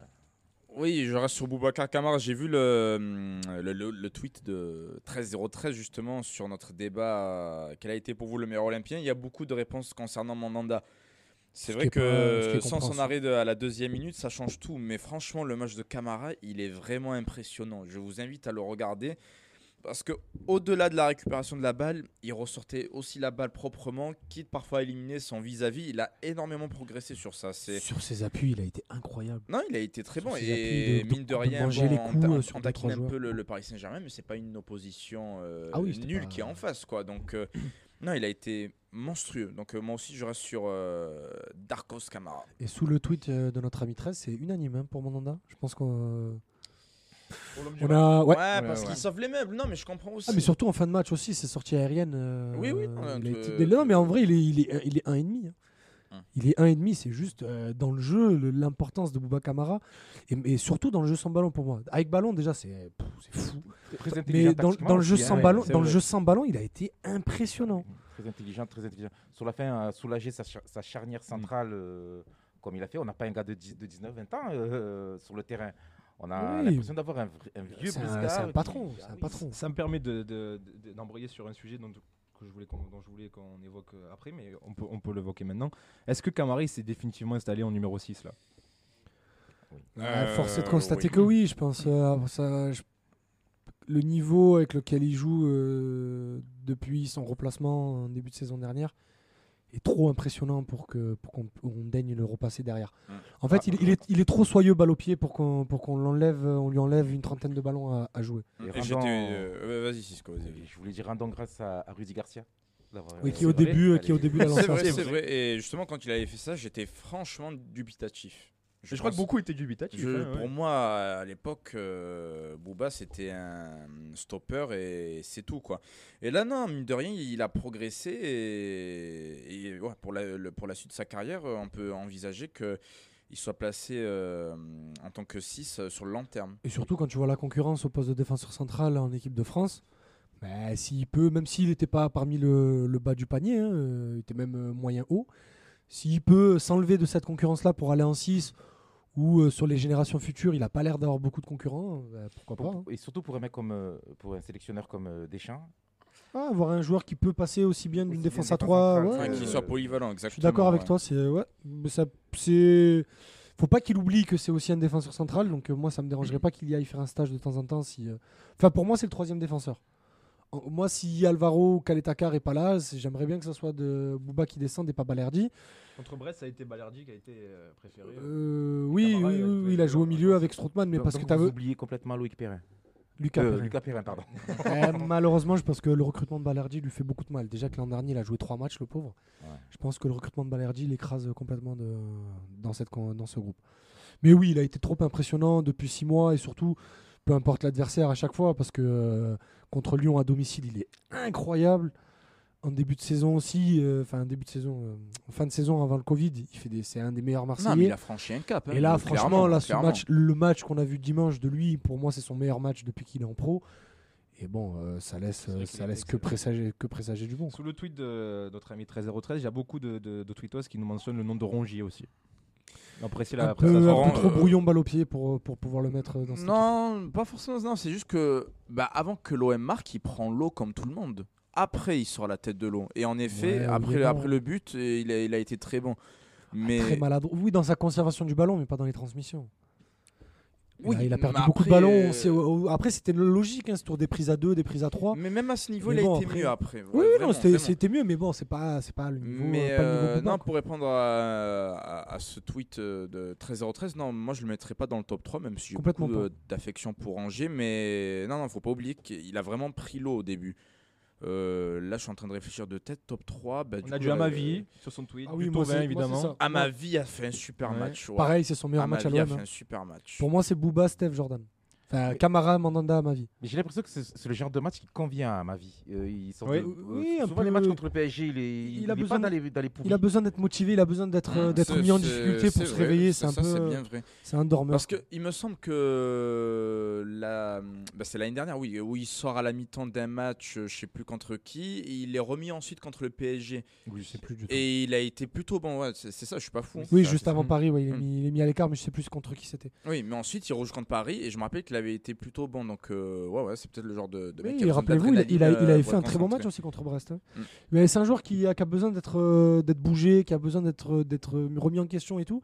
Il a aussi bah, mal vécu la dernière saison de Garcia, qui, euh, où il a été avec Germain un des pires joueurs de l'effectif. Eh bien, bah, tant mieux. Et on sait, on, on connaît le lien d'amitié qui le lie avec euh, Dimitri Payet. Donc, euh, si ils ont envie de faire les efforts à deux pour, euh, pour euh, faire quelque chose, on peut, ça peut être que, que Il y positif. a aussi une prolongation en jeu, il me semble. Oui, il lui reste Ouais. qu'un an de contrat, ça on l'a pas dit. Il devrait prolonger d'ailleurs, selon les... ce qui sort un petit peu dans les médias récemment. Oui, il a tout intérêt, il a tout intérêt à prolonger parce que si on c'est pas en étant agent libre qu'il ira dans un plus gros club. Pour finir sur les, les- les- les phénomènes de ce match, euh, on peut évoquer le, le match de Tovin, messieurs. Euh, Buteur, certes, mais Oui, même oui, au-delà de son but. Des euh, matchs, euh, des matchs comme il en a l'habitude de faire euh, depuis, euh, depuis qu'il est à l'OM, hormis la saison Bielsa où en fait tu domines pas, où t'as pas beaucoup de ballons, il faut faire beaucoup d'efforts, il faut beaucoup défendre pour aider Sakai, qui bah, se tape Neymar donc c'est très difficile. Et, euh, il faut qu'il soit décisif sur le, les deux, une ou deux actions qu'il aura dans le match. Et ça, on sait qu'il sait le faire. Et il a bien fait. Et, on sait que dans l'état d'esprit, Tovin, c'est c'est toujours un des, joueurs les plus motivés et plus remontés de l'effectif, surtout dans ce type de match. Après, le problème à chaque fois, c'est qu'il n'y arrive pas. C'est pas qu'il le veuille pas. Messieurs, alors pour euh, petite parenthèse, on revient sur euh, le match de ce soir au MSSE. Donc c'est Sissoko qui me montrait ça. La composition de l'équipe vient de tomber. En tout cas, c'est l'équipe qui, qui l'annonce. Donc ça donne du mandanda dans les cages évidemment. Une défense à 4 avec Sakai à droite, Tchaleta Tsar, Alvaro dans l'axe et Balerdi à gauche, titularisé arrière gauche, euh, le petit Argentin. Un milieu euh, et le milieu et l'attaque, c'est euh, semblable à ce qui a été fait dimanche au parc. Donc Rongier et Camara Gay au milieu et Tovin Lopez Payet en attaque. Donc, Rongier euh, Camara- Ah, il n'y aura pas Sanson donc. Non, pas, sans c'est son pas, pas Rongier encore. Camara Gay et Tovin Lopez Payet devant. Il, s'est Donc, pas- il, euh, a repris Et l'entraînement. Morgan Sanson est sur le banc. Il a, pris l'entre- l'en- il a repris l'entraînement avec le groupe pardon, que hier. D'accord. Donc bah, de- bon, bah, cette euh, surprise, hein, Balerdi euh, titularisé sur, euh, sur le côté gauche, on va, on va voir ce que ça donne. On Avec reviendra après sur, euh, on reviendra après sur, sur ce match pour conclure sur, euh, sur, sur, euh, OM PSG sur PSG OM.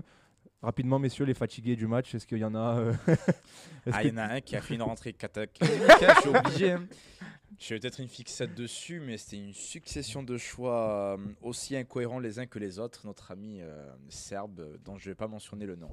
Idriss me regarde, je vous dis, euh, parce que euh, Non, Idriss bah- me fixe des yeux avec un regard parce que de chien parce- battu. Parce que toi et moi, on sait très bien de quelle action je veux parler.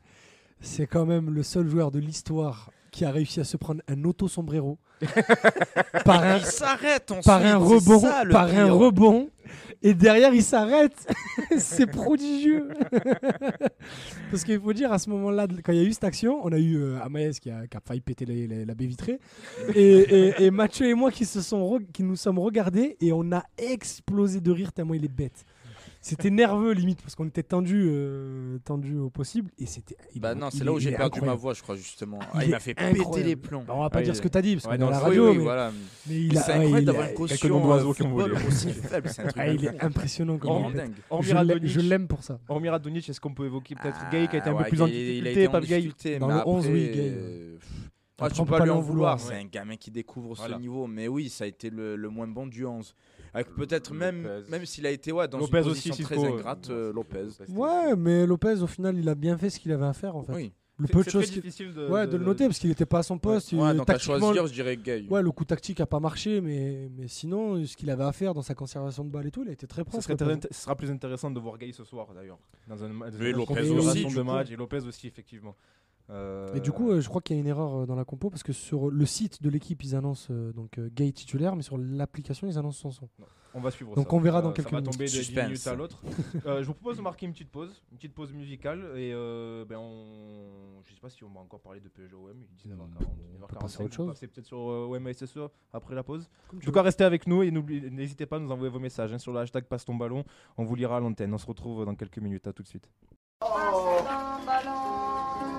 De retour sur euh, rk13.fr euh, pour l'émission Passe ton ballon, cette troisième de notre fameuse émission qui, on l'espère, euh, on va en appeler d'autres et d'autres et d'autres et d'autres. Enfin, beaucoup. Merci pour vos messages. Merci, vous êtes nombreux à nous envoyer des messages sur le hashtag euh, Passe ton ballon. On peut pas tous les lire à l'antenne, vous comprenez, on est dans le feu de l'action. Il y a euh, Idriss qui parle beaucoup, donc euh, faut lui Mais, le chêne là qui nous envoie plus de messages, euh, Il me regarde. C'était gratuit. le chêne qui nous envoie des messages, Oui. c'est pas celui qui voulait se battre contre euh, Payet Le chef, ben, on te salue en tout cas. On a vu ce que tu nous as envoyé. La photo euh, qui a été prise au Vélodrome pour le match de ce soir. Euh, pour ceux qui n'ont pas vu, il y a écrit euh, C'est Marseille bébé en plein sur, euh, sur, Sur toute la Gagné. tribune gagnée. Voilà. Euh, Qui, on le rappelle, sera face aux caméras. Voilà, euh, donc euh, c'est original. Ouais, c'est du troll. C'est drôle, c'est drôle, c'est drôle. On va dire que c'est drôle. Euh, on a beaucoup de messages. On a Yesaidou qui nous dit Balerdi à gauche. On dirait une défense à 3 et Sakai ne monte pas beaucoup équipe défensive, donc il part de, de la composition de ce soir. On va en parler, la composition pour, pour OM. Euh, messieurs, donc on va, on va, essayer- on va la répéter. Donc euh, cette défense à 4 avec Mandanda titulaire. Une défense avec Sakai, Chaleta Tsar, Alvaro et Leonardo Balerdi à gauche, donc en l'absence de Jordan Amavi et la non-qualification de Nagatomo, c'est euh, l'ancien joueur de Dortmund qui va prendre le poste. Et ensuite, une équipe euh, similaire à celle qui a évolué dimanche au parc. Donc un milieu Camara, Rongier et Gay. Et une attaque Lopez, Tovin et Payet. Donc euh, une composition euh, finalement avec une seule surprise, c'est celle de Balerdi. Mais il fallait bien, euh, fallait bien remplir ce poste euh, d'arrière gauche. Messieurs, euh, déjà un petit mot sur cette composition. euh, Je suis vraiment déçu sur. Euh, euh, tu- euh, Rokia était dans le groupe, il a fait partie du groupe des 22, si je ne dis pas de bêtises. Mhm. je crois, oui. Et je suis vraiment déçu. Je me demande qu'est-ce qu'il doit faire, qu'est-ce qu'il doit montrer pour euh, ne serait-ce que- qu'avoir sa Non, chance. Rokia. On, va, on va laisser la parole à Oui, Idriss oui, connaît bien euh, Alors, le centre je- de formation, je connais, notamment je, connais- Christopher je connais Roca. plutôt bien le dossier. Alors, Christopher Roca, c'est tout simplement cramé tout seul, si tu veux savoir. D'accord. Euh, donc, euh, bon, il y a du monde qui nous écoute. On va pas non plus, euh, même si c'est un secret de polichinelle, hein, tous ceux qui traînent un peu dans le milieu maintenant sont un peu au courant. En fait, euh, c'est- ressorti pendant la conférence de presse où, euh, où Villas-Boas l'a bah, l'a brûlé devant tout le monde. On va dire qu'il s'est blessé avant, euh, En fait, il avant la saison. Il, a, il y a eu un foot d'organiser euh, quelques jours avant la reprise de l'entraînement. Et c'est là où il s'est fait sa grave blessure au genou, qui aurait pu être plus grave parce qu'au début, il avait peur pour ses tendons, ses ligaments croisés. Et au final, bah, c'était juste une grosse torsion du genou et ça lui a causé un mois d'arrêt. Mhm. Et Villas-Boas a appris comment il s'était blessé et donc a jugé que le comportement n'était pas du tout professionnel. Et euh, donc a rayé Christopher Roca de la hiérarchie. D'accord. Donc euh, vu qu'il est là, qu'il n'a pas trouvé de club pour parce qu'il lui a signifié hein, qu'il pouvait partir, il a même euh, ses agents ont même essayé de rejoindre Sochaux pour essayer de gratter quelque chose. L'OM ben, ne veut pas le libérer et demande une somme de transfert qui n'est pas exorbitante, mais pour Sochaux ça reste ce que c'est. Donc ils sont en train de lui chercher une porte de sortie, un peu comme avec Flippono, un peu comme avec Bala et Chabrol, euh, ces quatre joueurs élites de la N2 l'année dernière, mais Rokia, non, ne devrait, euh, sauf vraiment cataclysme incroyable, ne devrait pas jouer une seule On minute cette de- saison. en tout cas de trouver un club parce qu'il sort d'une belle saison avec Sochaux. C'est Complètement, dommage, euh, complètement. Et puis vraiment, c'est pour ça que Villas-Boas est, est vexé et c'est pour ça qu'il l'a mal pris. C'est parce qu'il lui avait signifié qu'il comptait sur lui parce qu'il savait que le club n'avait pas beaucoup d'argent. titulaire ce soir. Et il aurait même, euh, il aurait même pu jouer.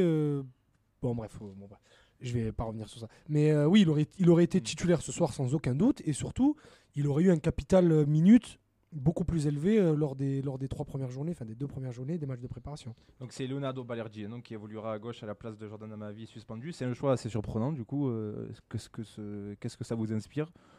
C'est vraiment très surprenant. Franchement, on n'en a aucune idée. ouais, Balerdi, on l'a- ouais, vu jouer qu'une seule fois. On avait vu face à Brest, on avait dit qu'on avait qu'on en tirait plutôt des satisfactions parce que ça a l'air d'être un plutôt bon défenseur, très bon relanceur, mais qu'il avait besoin de se comprendre avec ses coéquipiers. Autant là en latéral gauche, mais alors j'en ai aucune idée. hein. Après, ouais, vu que Sakai n'est vraiment pas bon à gauche, donc euh, autant tenter une nouvelle option. Quoi. À, De toute façon, voir. Sakai ne pouvait pas jouer à gauche puisque Bounassar apparemment n'est pas remis encore euh, Oui, donc, à 100%. voilà. donc, Et Et euh, pour le coup, euh, lui, Ali Mohamed n'a rien fait, lui, par contre. Donc, euh, je sais pas pourquoi, je sais pas pourquoi il est rayé de la hiérarchie. Tant que c'est pas euh, le test qu'on avait vu pendant les matchs amicaux, euh, Kawi. Ah oui, oui. Oula. Voilà, tant que c'est pas ça, ça va. Franchement, ça m'a traversé l'esprit euh, dans la journée et Bah non, la preuve, c'est qu'il a pas fait. Non, c'est c'est euh, fini. Ça, Oui, ça n'a pas, déjà, ça n'a pas fait ses preuves en match amical contre des très modestes équipes. Donc j'imagine que euh, face à Saint-Etienne, Las Boas n'y a même pas pensé. Ah, les pense. par du Garcia qui veut. Les milieux de terrain, messieurs, avec ce, bah, c'est reconduit, euh, ce trident Rongier, Camara, Gay. Gay. Gay de nouveau titulaire, donc ça va, comme on disait, ça va être peut-être plus intéressant de le voir dans Bah, cette on, configuration aura, de on, aura, on aura plus le ballon. Oui. Donc déjà, ça sera plus simple pour lui. Et justement, il pourra davantage exprimer ses hum, qualités offensives. Euh, après, pareil, t'as pas 40 000 options. Donc euh, il aurait Mickey, en fait? Ah, il aurait pu, euh, Strootman aurait pu être titularisé, euh, Sanson aurait pu forcer et jouer les 45 Ouais, 65 c'est- minutes. c'est- Ou alors il je pense qu'il va, euh, qu'il va rentrer. Lopez après. aurait pu redescendre Voilà, il aurait pu remettre Lopez derrière options. avec Germain ou Ake devant. Non, mais Lopez, justement, vu qu'il a, il a trouvé ce, ce fameux système, ou du moins il veut le tester, il veut le tester face à une adversité plus faible, justement. Là, on aura le ballon. Et là, on comprendra peut-être un peu plus son projet de jeu au niveau offensif, avec ce, ce fameux positionnement de Lopez en 9,5. Donc- Donc, ça me surprend pas de le voir euh, enlever du milieu. Villas-Boas avait expliqué donc ce système. euh, il souhaitait que Lopez joue plus bas que Tovin et, euh, et Payet, et ainsi que pour que euh, Tovin puisse euh, prendre la profondeur. Ouais, les deux qui repiquent dans l'axe, oui, oui, c'est- ça pourquoi se pas tient, ça se euh, tient. pourquoi C'est pas, euh, donc euh, à voir, euh, à voir ce, que va donner ce, ce système ce soir. Ça vous inspire quoi, Cisco euh, Lopez, nouveau titulaire euh, en faux neuf, comme ça De toute façon, les, les faux neufs, ça m'a toujours fait chier. ça m'a toujours énervé. J'ai toujours trouvé ça euh, fausses bonnes idées. C'est Ou alors il faut être l'Espagne et, jouer- Et avoir 80% du ballon. Voilà, Voilà. c'est ça. voilà, y avoir une grosse position de ballon. Euh, non, c'est pour moi c'est pas très compréhensible. J'aurais plus mis. euh, Moi je m'attendais à avoir Saint-Étienne, Marilac titulaire. euh, Non, plus Radonic. Ah oui. Ouais, ouais. Tu es un homme grand. non, sincèrement, sincèrement. Même contre Paris, je m'attendais aussi, peut-être, s'il n'y avait pas Benedetto, à avoir Randonic euh, pour, pour tout ce qui Mm. est euh, prise de profondeur, et, etc. Pff, Lopez, euh, de toute façon, moi, j'ai jamais aimé Lopez. C'est un grand débat dans- au sein de la communauté marseillaise, euh, celui de Maxime Lopez. euh. Ça a toujours été, j'ai toujours été un Anguissa, un Anguissaphile plutôt qu'un Lopézophile. Mais euh, non, ça, ça me dépite, ça me dépite sur euh, l'ambition de jeu de, de Villas-Boas justement. Dites-nous ce que vous pensez de cette composition sur le hashtag Passe ton ballon. Euh, pour rester sur le cas de, de Maxime Lopez, c'est quand même euh, très particulier. Il était un peu mis à la cave, on l'a un peu perdu Ouais, de vue, on l'a même fait. annoncé très proche de quitter l'OM. Et là, il se retrouve titulaire dans, dans le classique, le classique, pas le classico. Et de nouveau titulaire au Vélodrome euh, dans un poste qui n'est pas le sien, c'est très surprenant cette gestion euh, de Maxime Lopez. Oui, tout à fait, tout à fait. Euh, après, euh, je préfère le voir dans l'axe, même si c'est aussi haut sur le terrain que sur un côté. Sur un côté, à part avaler les kilomètres pour euh, le repli défensif, il ne sert à rien. Donc, euh, à voir, à voir. euh, Peut-être qu'il est plus à l'aise finalement plus haut sur le terrain que en 8, euh, comme ça l'a été durant le, toute sa Il carrière. a été formé Je- numéro 10, si, si je dis pas de bêtises. Oui. euh. Oui, oui, il a, formé, il a été Mm. formé numéro 10. Oui. Ouais, mais, il, a, Mais- il, a, il, a, il a souvent Il a joué. évolué à l'OM, non, il a joué en si, 8. si, si, si, si, Ouais, quel- au début, Non, au mais- début. Non, même pas au début. C'est parce qu'au début, on joue en 4-3-3 et c'est là qu'il fait les 6 premiers mois. Non, c'est pendant la, la deuxième saison Garcia, celle où on va en finale d'Europa League. Ah Euh, oui, il y avait des matchs où on jouait en 4-2-3. Quand Payet n'était pas là, exact, on joue en exact. 4-2-3-1. On a, enfin, cette saison-là, on a quasiment toujours joué en 4-2-3-1. Quand Payet n'était pas là, c'était euh, Lopez qui jouait en 10 et on avait vu qu'il avait beaucoup de mal à jouer en Ligue 1 dos au but. Parce que ce poste-là te demande de jouer beaucoup dos au but. Après, euh, quand on a vu ce que Villas-Boas a réussi à faire avec Amavi, Radonic et d'autres joueurs, on va voir parce qu'il a réussi à relancer Lopez à ce poste-là. Mais moi, je suis un peu comme Cisco. Bon, enfin, comme Cisco, je suis très sceptique de ce poste parce que je déteste le, principe d'info neuf. Enfin, à la limite, je suis pas très contre quand tu deux ailiers intérieurs. Qui, qui vont prendre, enfin, qui vont prendre la profondeur, Bah, là, qui vont rentrer cas. dans le dos. Mais non, parce que tu as Payet, il prend zéro profondeur. Oui, non, mais c'est un mec qui repique dans l'axe a priori. Oui, mais il repique dans l'axe, aux abords de la surface. Et pour marquer des buts, c'est c'est mieux d'être euh, à l'intérieur quand même des fois. Oui, mais il est capable de, de, de repiquer, c'est ça que je suis Oui, en train de te dire. mais ce que je veux mais te oui, dire, je vois, oui, si- il, est, si c'est il, pour il que prend ça moins la profondeur que Tovin. Si oui. c'est que il y a que Tovin qui prend la profondeur, euh, ça me gêne un peu plus. Après, bon, ben, on va voir. hein. c'est- donc peut-être mettre Radonic à la place de Payet?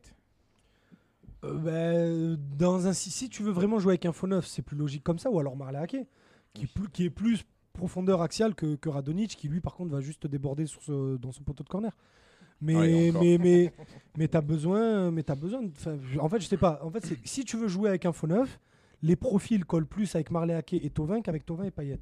Mais euh, pourquoi pas On va voir. En, en vrai, je, je- c'est- pour moi, ça n'a pas de logique. Si tu veux, voilà, si tu veux savoir, pour moi, c'est pas logique. Il y a mon Donc, côté machiavélique qui va ressortir. Est-ce que Villas-Boas ne fait pas ça aussi pour dire, euh, envoyer un message à sa direction? En gros, je veux un œuf rapidement, s'il vous plaît.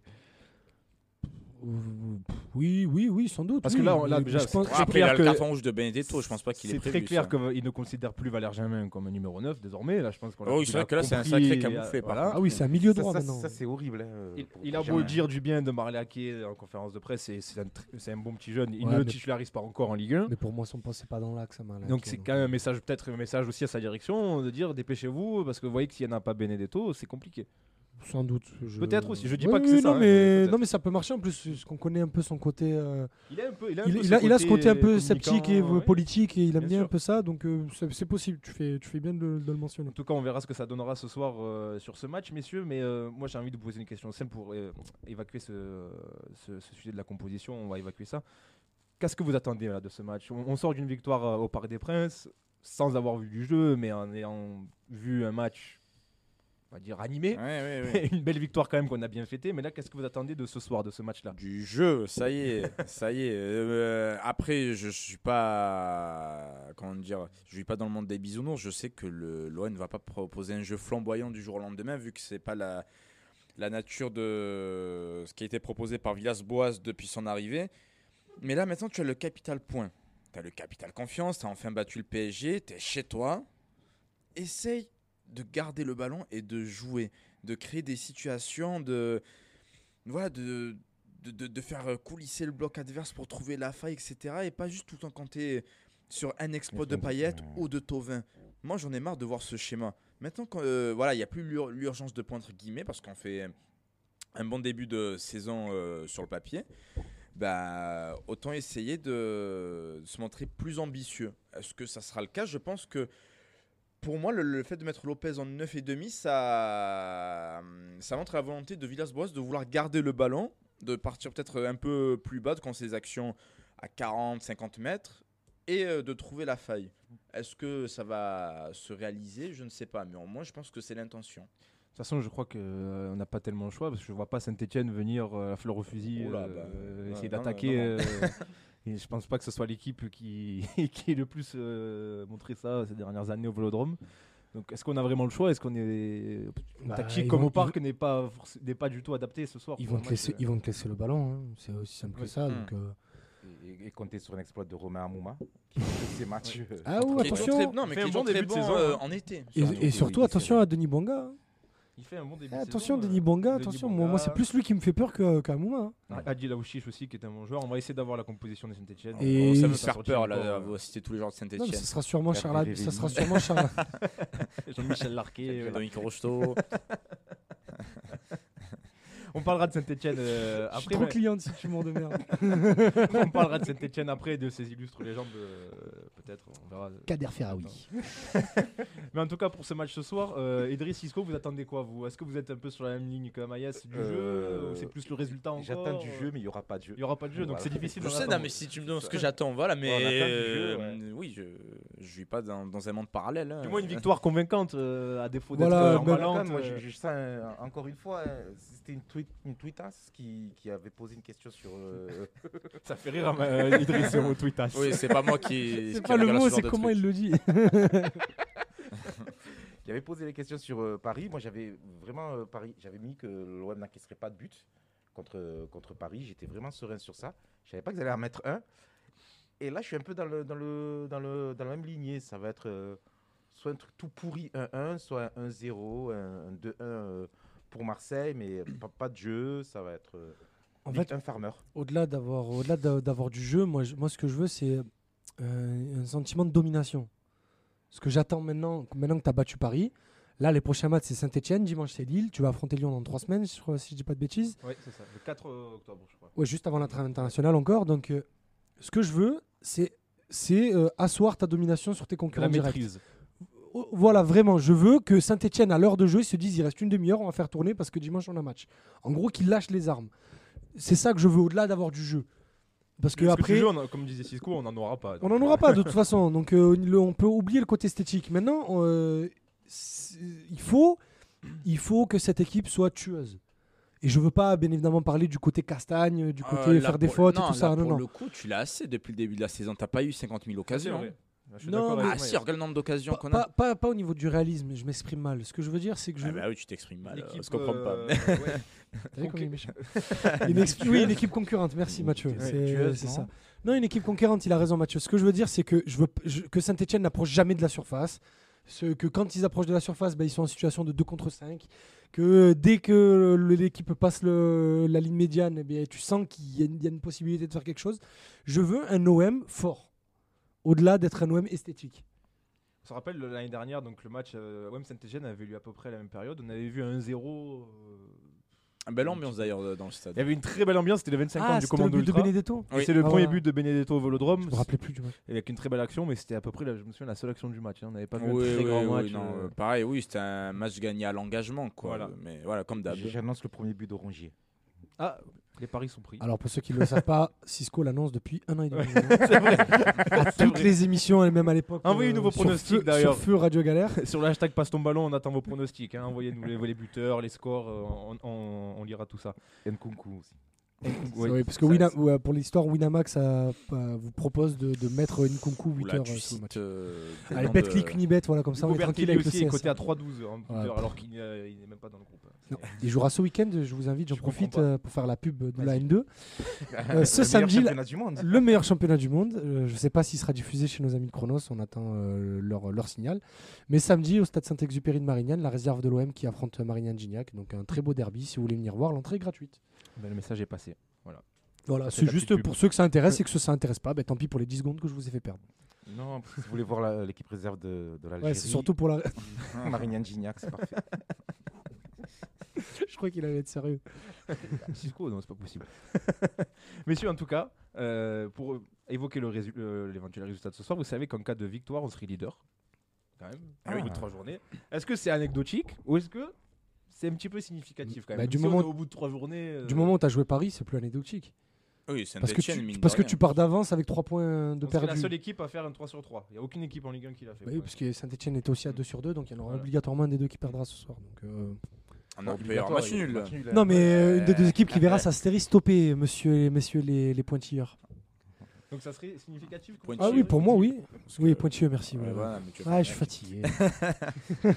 oui, ça serait significatif parce que même si c'est que la, bah, c'est la troisième journée, là. enfin c'est la première journée quand, c'est Oui, le troisième Oui, match. un match en retard. Voilà, après trois journées, bah, tu as quand même affronté deux équipes euh, qui sont dans le top 6 euh, du championnat euh, hypothétiquement. Donc euh, non, ce serait pas que significatif, ce serait bon signe même. Savoir que ce soir, après le match, donc je crois que la Ligue 1 sera à jour. Il n'y aura plus de match euh, en Mmh, retard. match en euh, retard. Oui, parce que Paris a joué, Paris et Lyon Ouais. ont joué cette semaine aussi. Donc, Non, euh, pour savoir si, si l'OM euh, mettra un- une vraie emprise sur le championnat, je préfère attendre euh, le match contre Lyon. euh, Qui arrive bientôt, qui ouais. arrive très sera la bientôt, sixième euh, journée, c'est je crois. La sixième journée. Et là, peut-être, on, on se dira si. Bah là, tu auras vécu un été où tu auras joué Lille, Saint-Etienne, Lyon et Paris. Donc euh, après, il te restera Monaco et Rennes et tu auras affronté tout le monde. euh, C'est une question qui a beaucoup été posée, euh, et ça a été posé à André Villas-Boas en conférence de presse euh, après, euh, avant ce match contre Saint-Etienne. Tout le monde s'est un peu enflammé après la victoire au parc. Il y en a même des journalistes qui lui ont demandé est-ce que l'OM peut jouer le titre cette année? Non. On je, lâche comme ça, comme ça. hein, je vous lâche le steak. Vous... Là, ça fait juste deux matchs. Faut pas oublier que l'OM va jouer la Ligue des Champions et que cette année va c'est très mal. resserré. Que tu vas avoir une série de matchs incroyables en octobre et ça sera rebelote en novembre jusqu'à fin décembre. Donc euh, après, le- c'est pas un secret. L'OM a un 11 pour très bien figurer en Ligue 1. Ouais, c'est Après, un est-ce 11 top qu'on a 3, un hein. 18 pour bien figurer sur les deux compétitions? Je crois pas. Non, Donc c'est. Il faut voir les, les recrues qu'il y aura. Et comme ça, de là, on va déterminer la profondeur d'effectif. Parce qu'on va, contrairement aux autres saisons, on va vraiment beaucoup jouer de matchs tous les trois jours euh, cette année. Donc, Ah, euh, littéralement. hein, Je pense que cette question, elle, elle, vient pas du, du fait de l'OM, elle vient surtout du, du fait qu'on voit Paris en difficulté, qu'on voit ah, Lyon en mais tu sais que difficulté. sur le long euh, terme, mais, pff, Ah, Ah, est saison, c'est toi, 38 ça. matchs. hein. On est d'accord. Il n'y en a que 3 là. On est d'accord. ouais. Et Idriss Oui. Tu, euh, pour toi, ça serait donc euh, euh, significatif. Toi, tu penses que ça serait, Cisco, tu penses que ça serait anecdotique, significatif d'être leader après trois journées comme ça euh, Non, c'est anecdot- ane- anecdotique. Ouais. Faut Moi, dire des mots comme ça. C'est vraiment dans l'anecdote. euh, le, fait d'être leader après trois journées, non, ça ne veut, ça veut pas dire grand-chose. Euh, on a eu d'autres journées où on a eu des camps leaders au bout de trois journées. Exactement, c'est pour ça que Ouais, ouais, donc, non. ça n'a pas trop de valeur finalement. euh, De Non, toute façon, on n'a pas encore gagné. donc, euh, Voilà, après, moi, que je suis du même avis que Cisco, on en reparle après Lyon. Après Lyon, tu auras joué, deux, six joué concurrents directs, 6 journées, tu es un peu plus fixé déjà. Donc, il n'est pas au mieux en plus en ce Donc moment. euh, euh, voilà. Et surtout, qui, euh, on va les jouer, donc tu as dit le 4 octobre? Je crois que c'est le début octobre. euh, Ouais, donc le premier week-end d'octobre, donc c'est Ouais, pas le ouais. 4. ouais. Dans- le- section- le, mercato sera juste terminé, donc il risque de perdre Awar et de paille d'ici là. Donc on verra. Puis puisqu'on parle de, de section Paris, euh, je parie que c'est Rudy Garcia le premier viré. D'ailleurs, on salue Rudy. hein. Ah, sur Salut la cote Rudy. des premiers, Merci des pour premiers tout. euh, coachs virés Non, c'est moi qui parie ça. hein. Ah, ok. Euh, moi, je parie ça. Je parie que c'est le premier coach qui sera viré. euh, Moi, je le vois pas. Je le vois finir la saison. ouais, ouais. Il a gagné tellement de crédit la là. carte euh, demi-finale Ligue des Champions. non, euh, je Il a pense gagné trop de crédit. Il est trop Ah, fort moi en je suis pas d'accord avec, politique, je suis pas euh, d'accord avec vous. Moi, c'est pas la carte euh, Ligue des Champions le problème. Moi, je pense que c'est un problème économique. Aussi, ouais, parce, Parce qu'il va qu'il avoir des il- il lui reste encore un euh, an de contrat. Lyon a perdu max d'argent avec à cause du oui, Covid. mais il va en avoir pas mal avec les ventes, je pense. Ouais, mais regarde, hein, l'an dernier, euh, ils vendent beaucoup, ils achètent pas pour beaucoup, et au final, ils ont les mêmes problèmes un an plus tard. Le sta- euh, leur stade, il est, il est privé, il faut le payer. Hmm. Donc, euh, Lyon a, a de vrais problèmes d'argent. Pour le virer, il va falloir lui signer un chèque. Déjà, les mois de contrat qui lui restent, plus bah, une prime de licenciement. Enfin, une prime de licenciement, je vois pas, je sais pas très comment ça s'appelle, mais en gros, un chèque en plus. Et je pense pas qu'ils aient la possibilité de le faire. Ou alors, ils vont le faire fin avril, début mai, quand il restera un an à payer. Quoi. Pour pour- sur le match de ce soir, on a quelques pronostics sur, sous le tweet de, de 13013. On a Anna qui nous dit un partout, 500 caseries, source, mon match FIFA d'il y a 3 mois.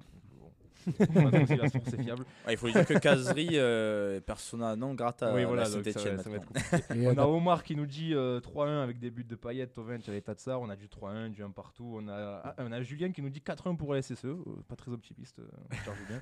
On a du 6-0 pour l'OM et on a Pop28 qui nous dit 40-0 pour l'OM. Ça, bon, ça va être compliqué. hein. ça va être très compliqué. N'hésitez pas à nous envoyer encore vos pronostics hein, sur le hashtag euh, passe ton ballon. Messieurs, on parlait de, de l'OM, on va parler un petit peu de Saint-Etienne. Saint-Etienne qui reste sur deux victoires en deux journées, deux fois 2-0 contre Lorient et Strasbourg. Est-ce qu'ils peuvent nous inquiéter les, euh, les Verts ce soir? Idriss, tu hoches de la tête. Euh, pour moi, oui. Parce que tu vas, bah, tout simplement, tu joues 4 jours après un match au parc qui énergie, a été très énergivore. Euh, tu joues avec des absents, donc Amavi Benedetto. euh, c'est une équipe qui vient de remporter ses deux premiers matchs, donc qui est sur une bonne dynamique. Mine de rien, quand tu regardes, on parlait du 11 de l'OM qui n'a pas forcément un très gros 18, mais le 11 de Saint-Etienne, c'est quand même sérieux, même si euh, hypothé- hypothétiquement sur le papier, euh, on est un peu plus fort, mais bon, on a déjà vu cet OM se faire renverser par, euh, par moins bon. Et euh, je, je me méfie toujours de ces matchs au Vélodrome, surtout que ce sera la première au Vélodrome dans un stade vide. Hmm. Je me méfie toujours de ces matchs où on peut se faire surprendre. Vous savez, un vieux but, euh, en plus Fofana, le Marseillais, l'ancien Herbel, qui va, qui va jouer au Vélodrome, son premier match au Vélodrome. Un but, euh, un but comme ça d'un Marseillais qui joue ailleurs, qui a été formé ailleurs et tu perds un 0 à domicile, euh, je- ce scénario, il me, je le connais un peu trop. Non, après, si tu me donnes sur- 100, sur- après, si tu me donnes 100 euros à, donner, à, li- à parier tout de suite, tu me dis euh, si tu perds, tu meurs. Euh, je les mets sur l'OM. C'est fort quand même. C'est pour, pousser la métaphore. Non, tu, tu- tu es, tu es meilleur qu'eux euh, sur le papier, clairement. Mais après, euh, le, le souci, c'est que, voilà, comme l'a dit Idriss, ils font un bon début de saison. Puis elle a fait le ménage dans l'effectif. Il y a Mvila qui a dégagé, il y a Boudebrousse qui va partir, il y a Kazri qui devrait partir aussi. Et ils jouent sur ça, justement, sur cet état d'esprit où, voilà, on va renouveler un peu l'effectif. Et ça marche pour l'instant. Et en début de saison, euh, voilà, les équipes ne sont pas aussi bien rodées. euh, qu'au bout de 15-20 journées, on n'est jamais à la- à l'abri d'une surprise, surtout que voilà, faut pas oublier que on avait concédé quelques occasions face au PSG avant de me gagner. Alors, j'ai la composition euh, stéphanoise pour ce soir, elle vient de tomber. Donc, Jesse Moulin dans les buts, une défense avec Debuchy, Fofana, donc titulaire, Kolo Djekzak et Masson. Au milieu, on a du Camara, du Neyou. Et ensuite, euh, le quatuor offensif, ce sera Aouchiche, Charlabi, Bonga et Amouma. Donc, c'est Ouais, une donc équipe. Ce sera euh, Bonga et Amouma sur les côtés, Aouchi, Shandis et Charlabi. c'est, euh, ouais, c'est plus- moi, je trouve que c'est pas mal offensivement. C'est hein. très bon, c'est très bon. c'est Et euh, Mehdi hein. Camara qu'on peut, qu'on peut signaler qui Ouais, est qui- né à oui. Martigues. Le Martigues, oui. Donc on a deux, deux Et nés- Wesley Fofana en défense, dans cette équipe. Qui est titulaire malgré euh, les rumeurs insistantes sur son éventuel départ Mm. du côté de Leicester. donc, Ah oui, euh, c'est pas mauvais, mais voilà, faut arrêter. Le, le 11 de l'OM est meilleur. Oui, oui, Oui, Soyons sérieux. 11 de même qui n'est pas tombé encore officiellement. hein, on surveille. Eh, Il y a de la rapidité devant, hein. ça va être dur à défendre euh, pour nous. hein. Ça va très vite, hein. Bonga, Amouma, Abi, Aouchiche, ça court. hein. Donc euh, il va falloir faire attention dans le dos, tactiquement Ouais. parlant. Effectivement.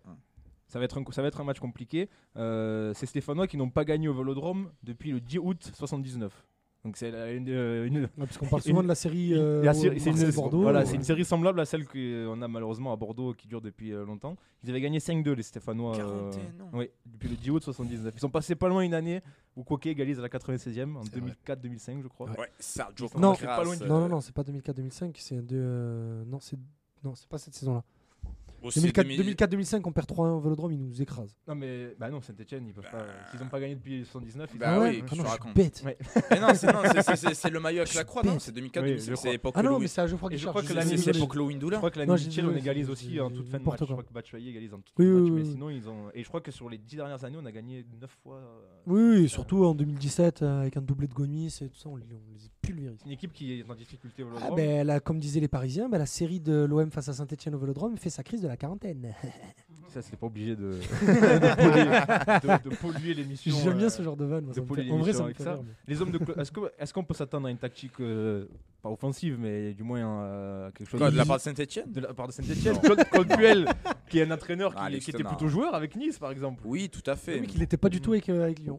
Parce qu'il avait Et les avec- joueurs pour. et euh, avec. Là, je trouve qu'il a quand même du matos Non, là, franchement, en vrai, y y, y il y a du technicien sur le terrain. Oui, mais d'accord, mais euh, à l'extérieur, une équipe de Ligue 1 qui vient faire du jeu à, à Marseille, Mais pourquoi tu t'énerves? Je te parle normalement. je suis. Bah, T'as vu là, le ton qu'il utilise? La- la- L'année dernière, j'ai un doute. C'est non, non, il arrive en cours de saison, donc il est pas là lors du match. Ouais, non, c'est euh, euh, Gislain. Printemps. Le, Ouais, parce que l'entraîneur. ouais, pour le coup, je me souviens du match de l'année dernière. euh, ouais, ils sont, ils sont pas venus jouer quoi. Ah, mais surtout, t'avais une équipe, elle était. euh, C'était une équipe, dernier, qui, ouais. une équipe qui jouait le titre en 2012, mais pas en 2019. Ouais, ils ont joué le maintien jusqu'au bout l'année dernière. Ils peuvent remercier euh, Ah, le Covid, hein. et, Ouais, ouais, ils peuvent très et bien. nos amis pangolins qui, C'est ont, ça. qui ont peut-être empêché Non, en Ligue 2. franchement, ouais, on a parlé euh, du fait que ça peut aller vite devant, pourquoi pas, mais les milieux de terrain, voilà, ça me semble pas très. Ah non, Camara, euh, Camara et euh, le monsieur dont j'ai oublié le nom, je suis désolé, mais euh, ça m'a pas l'air. C'est pas, c'est pas fou. Mais par contre, voilà, Camerounais merci. En fait, j'avais pas envie de dire euh, une bêtise, j'allais l'appeler euh, Yannou. La sélection du Rien à Cameroun. voir. Mais non, je parle, de la réserve de Braga. je parle juste du quatuor offensif et surtout, bah, mine de rien, Debuchy, même si c'est pas le Debuchy époque Newcastle, euh, Qui est capitaine désormais d'ailleurs. ça reste Mathieu Debuchy et qui peut apporter ce qu'il peut euh, sur le côté droit, surtout que nous à gauche, on va jouer avec un latéral gauche qui est, qui est pas de latéral gauche. Donc, euh, m'interroge un peu, un peu curieux de voir ça, mais bon, je suis pas très inquiet non plus. Donc ils ont gagné 2-0 les deux premières journées contre Lorient et Strasbourg. C'était deux fois à domicile. Ah, j'avais regardé le match contre Strasbourg, c'était horrible. C'était horrible. Ouais. Il paraît que c'était euh, horrible. le de Moulin a fait euh, deux très gros Oh, arrêts notamment. Incroyablement horrible. Donc c'est leur premier match à l'extérieur, donc on va voir ce que ça va donner euh, nos amis stéphanois. On va revenir sur l'OM, euh, parce qu'on va pas parler quand même de Saint-Etienne toute la soirée.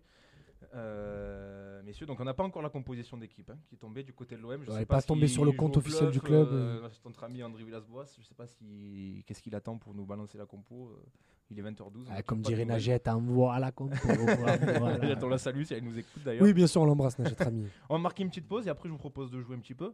Ouais. Ah, avec Je vais préparer un petit jeu Au petit qui a un rapport avec le match de ce soir, vous verrez. Allez, petite pause musicale, on se retrouve dans quelques minutes. Allez, parfait. De retour sur rk13.fr, l'émission Passe ton ballon, notre troisième émission. Et merci, merci pour tous les messages que vous nous envoyez sur le hashtag Passe ton ballon. On en a énormément. On a notre ami 13013 qui vous a demandé quel joueur craignez-vous côté Saint-Etienne ce soir. On a beaucoup de réponses. On a Flou qui nous dit Aouchi chez Bouanga. C'est des noms qui reviennent souvent. On a du Amouma. On a Jarrot qui nous dit Masson. Il a une défense en béton. C'est voilà.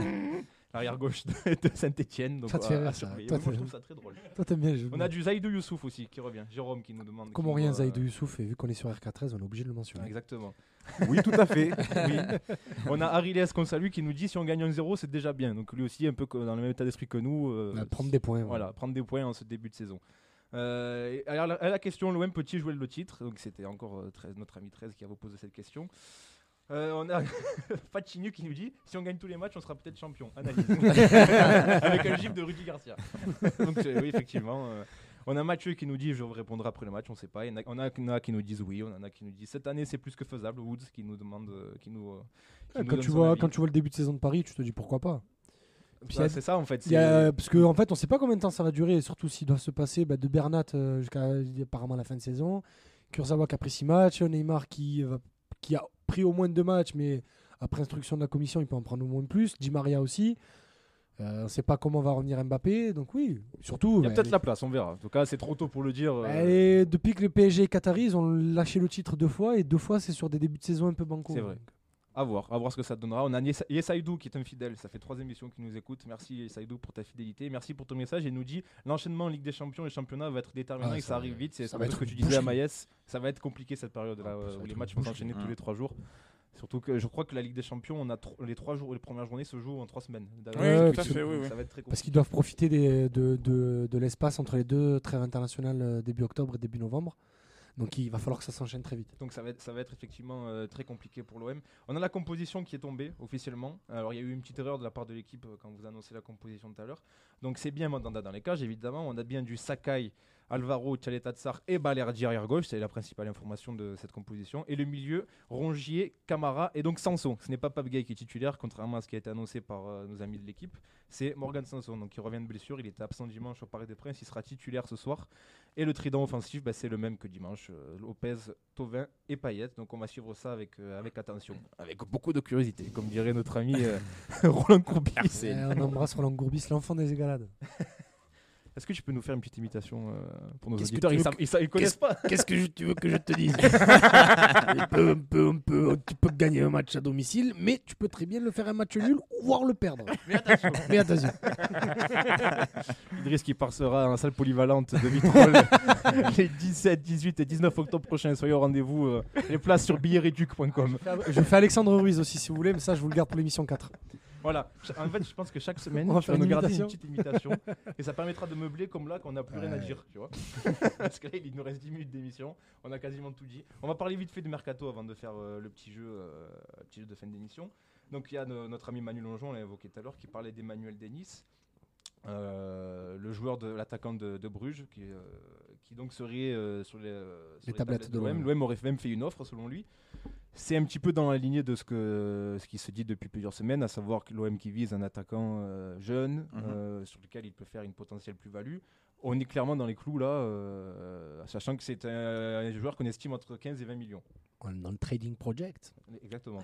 Ah, mais t'es obligé de faire un pari. De toute façon, tu peux pas attirer un nom avec les finances que tu as. Donc, euh, autant euh, tenter un pari qui acceptera l'idée d'être un joueur de rotation, car le trio d'attaque, tout le monde le connaît. Euh, on va pas acheter, euh, entre guillemets, un top player qui va venir déloger Benedetto, Payet ou Thauvin, Ah, là ils sont allés sur Football Manager, ils ont mis potentiel 3 étoiles 3 quarts. Et ils ont pris tout, ils ont pris, et ils ont pris tout ce qui était dans les dans Il y a plusieurs finances. noms qui sont sortis. On avait le nom d'El Bilal Touré, l'attaquant très jeune Ah, attaquant de Reims, cher. 18 ans. Et trop euh, cher. Reims a fermé la porte. hein. parce Ça- que Ah, je Reims- crois pas une seconde. RMC a annoncé qu'ils avaient fermé la porte. Parce que pas- sportivement, Reims compte beaucoup sur lui et quitte à le déloger, ben, il fallait aligner le chèque et le chèque, l'OM ne peut pas Oui, il a été acheté 3 millions d'euros il y a quelques mois. Ouais, par Reims. ouais, Donc, mais C'est un joueur euh, très jeune, 18 ans. Oui, euh, oui. C'est quand même compliqué de. Mais qui euh, flambe aussi, qui flambe. Il a fait un but, une passe décisive, je crois, depuis le début de saison. C'est Mm. quand même pas mal, même s'il y a En trois eu matchs, trois matchs. C'est quand même c'est bien. de 18 ans. c'est- Ah, mais surtout, tu vois qu'il a des qualités au-delà des stats.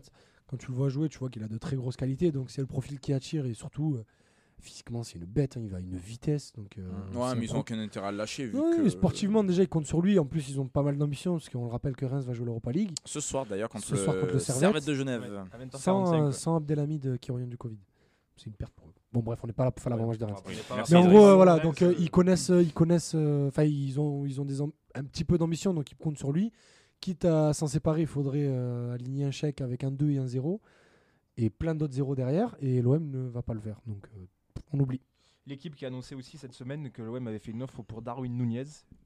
Qui était, L'OM était tombé d'accord avec l'attaquant uruguayen. Je crois qu'il est Almeria. à Almeria en D2 espagnol. L'OM était même tombé d'accord avec lui. Lui-même avait une préférence pour l'OM. Mais euh, l'OM dépassé par Benfica, qui a proposé 25 millions. Alors, il, voulait jouer, il voulait jouer la Ligue des Champions avec Benfica. euh, alors moi personnellement, j'ai jamais vu Benfica qui a été éliminé par le PAOK. c'est ça la blague. C'est quand même très drôle. Mais euh, bon, personnellement, j'ai jamais vu le joueur jouer, mais j'en ai vu beaucoup parler de lui sur Twitter, de gens qui disaient qu'il était très très fort. euh, Je connais pas. Ouais, on connaît pas. Je donc vais c'est pas, difficile. Ouais, je vais pas je- prendre les, nos Mais auditeurs pour Est-ce que c'est pas rassurant de voir l'OM se positionner sur de tels dossiers avec déjà une telle somme et sur les, les profils aussi qui sont rassurants oui, ça fait la plaisir, parce jeunesse, que- des- Oui. Amaïs en parlait la semaine dernière, enfin il en parle déjà depuis, depuis un an, mais bon, depuis qu'on a commencé l'émission. C'est L'OM doit faire des coups. C'est un club qui, qui a toujours fait des coups. On le rappelle, euh, Mamadou Niang, Gigi Rogba, euh, ces genres de joueurs-là qui ont éclos à l'OM et qui ont Même explosé. Papin, à l'OM. hein, euh, pour, pour- Ouais, mais Papin, il avait déjà une cote quand il était à Monaco avant de venir à l'OM. Non, Non, Bruges. euh, Bruges. Bruges, Bruges, pardon. Non, mais- Monaco, non, mais il devait aller à Monaco et ça s'est pas fait. Mais en gros, oui, il avait, il avait déjà une cote. et-. Non, pas tant que ça. Non, pas tant que ça. Non, Il a- C'est sûr, il, avait, il avait pas la cote d'un futur Ballon d'Or, mais c'était au moins un attaquant euh, de, de- un espoir. Quoi. Oui, qui était en équipe de France Espoir Voilà. d'ailleurs, mais Alors oui. que Nyang, euh, fait aucune équipe de France en jeune. Il marque, il fait une saison à 7 buts avec Strasbourg. Et, et voilà. Drogba, oui, il sort d'une plutôt bonne saison et derrière l'OM met le prix pour le, pour le signer. Mais ça, c'est autre chose. Mais après, il y a d'autres exemples comme ça, des, des coups. Juste tenter des coups. euh, des- Ouais, Boxiche. Ouais, c'est un gros coup. Oui, euh, recruté grâce à une cassette alors que l'OM voulait recruter quelqu'un d'autre. C'est euh, une anecdote euh, racontée par le fils de Bernard Tapie dans son livre. C'est qu'en gros, Bernard Tapie reçoit plusieurs cassettes euh, de recruteurs. Il reçoit plusieurs cassettes de, de recruteurs, enfin de clubs en gros, pour euh, regarder un peu les matchs à l'étranger. Et on lui parle d'un milieu de terrain qui, euh, qui est euh, le futur Maradona, tout ça, dans les pays de l'Est. Et il saute, euh, je sais pas, je, franchement, le nom, je me rappelle plus s'il avait été donné. Je et, euh, le truc, c'est que pendant que Tapi regarde le match, il voit Boxic et il dit non, non, non, en fait, euh, le joueur à récupérer, c'est Boxic. Parce qu'à l'époque, on ne pouvait avoir que 4 étrangers dans la- sur une feuille de match, avant Larry Bosman en 96. Et donc, il fallait très bien choisir ses, étrangers. Et vu que Papin allait partir, Tapi était en train de chercher l'attaquant qui allait le remplacer. Et il est tombé amoureux de Boxic et ça a marché parce que Boxic fait, finit meilleur buteur de la Ligue des Champions et de la Ligue 1 en 92-93. Le grand Alain Boksic, euh, illustre attaquant de l'histoire de l'OM. Et qui est parti après, après la, la On ne sait pas si le Ligue 1. prochain attaquant de l'OM aura la même carrière. En tout cas, c'est un peu le dossier chaud. On lui de- souhaite en tout cas. On lui souhaite en tout cas. le dossier chaud de cette fin de mercato. Au niveau des départs, Idriss, il nous disait hors antenne que c'est pour l'instant ça Ouais, se décantait pas normalement, tellement du sauf, côté de euh, sauf retournement de situation exceptionnel. Euh, faut toujours se protéger en disant ça quand tu fais du mercato parce qu'après les gens, les gens, les gens pensent que c'est toujours définitif. pas- On n'a pas encore assez de résonance pour nous faire Oh, mais on sait jamais. Moi, je me protège de ce genre de trucs. Mais en gros, voilà. Normalement, euh, les dépa- en gros, euh, euh, l'OM n'a plus d'espoir pour Sanson parce que c'était un départ espéré.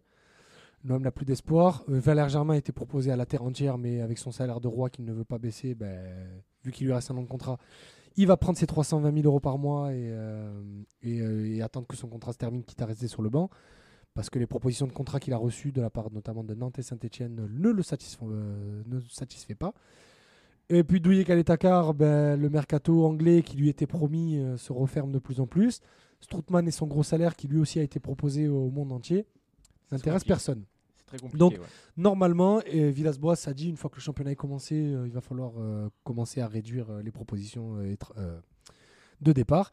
Et Villas-Boas est plutôt déterminé à partir avec ce groupe-là et qu'il ne voit plus aucun départ pour ne pas avoir euh, ses plans modifiés. Donc l'équipe et l'équipe qui disait que McCourt était prêt à patienter un peu pour avoir d'éventuelles ventes. Donc, euh, Je pense que le Covid, douter, euh, euh, je pense que le Covid voilà. a sauvé les fesses de Jacques Henriero. euh, Certainement. oui. Et a Économiquement impacté ce parlant. mercato, du coup pas de départ. euh, en tout cas, on, viendra, on verra ce qu'il adviendra de, de ces joueurs euh, d'ici la fin du mercato.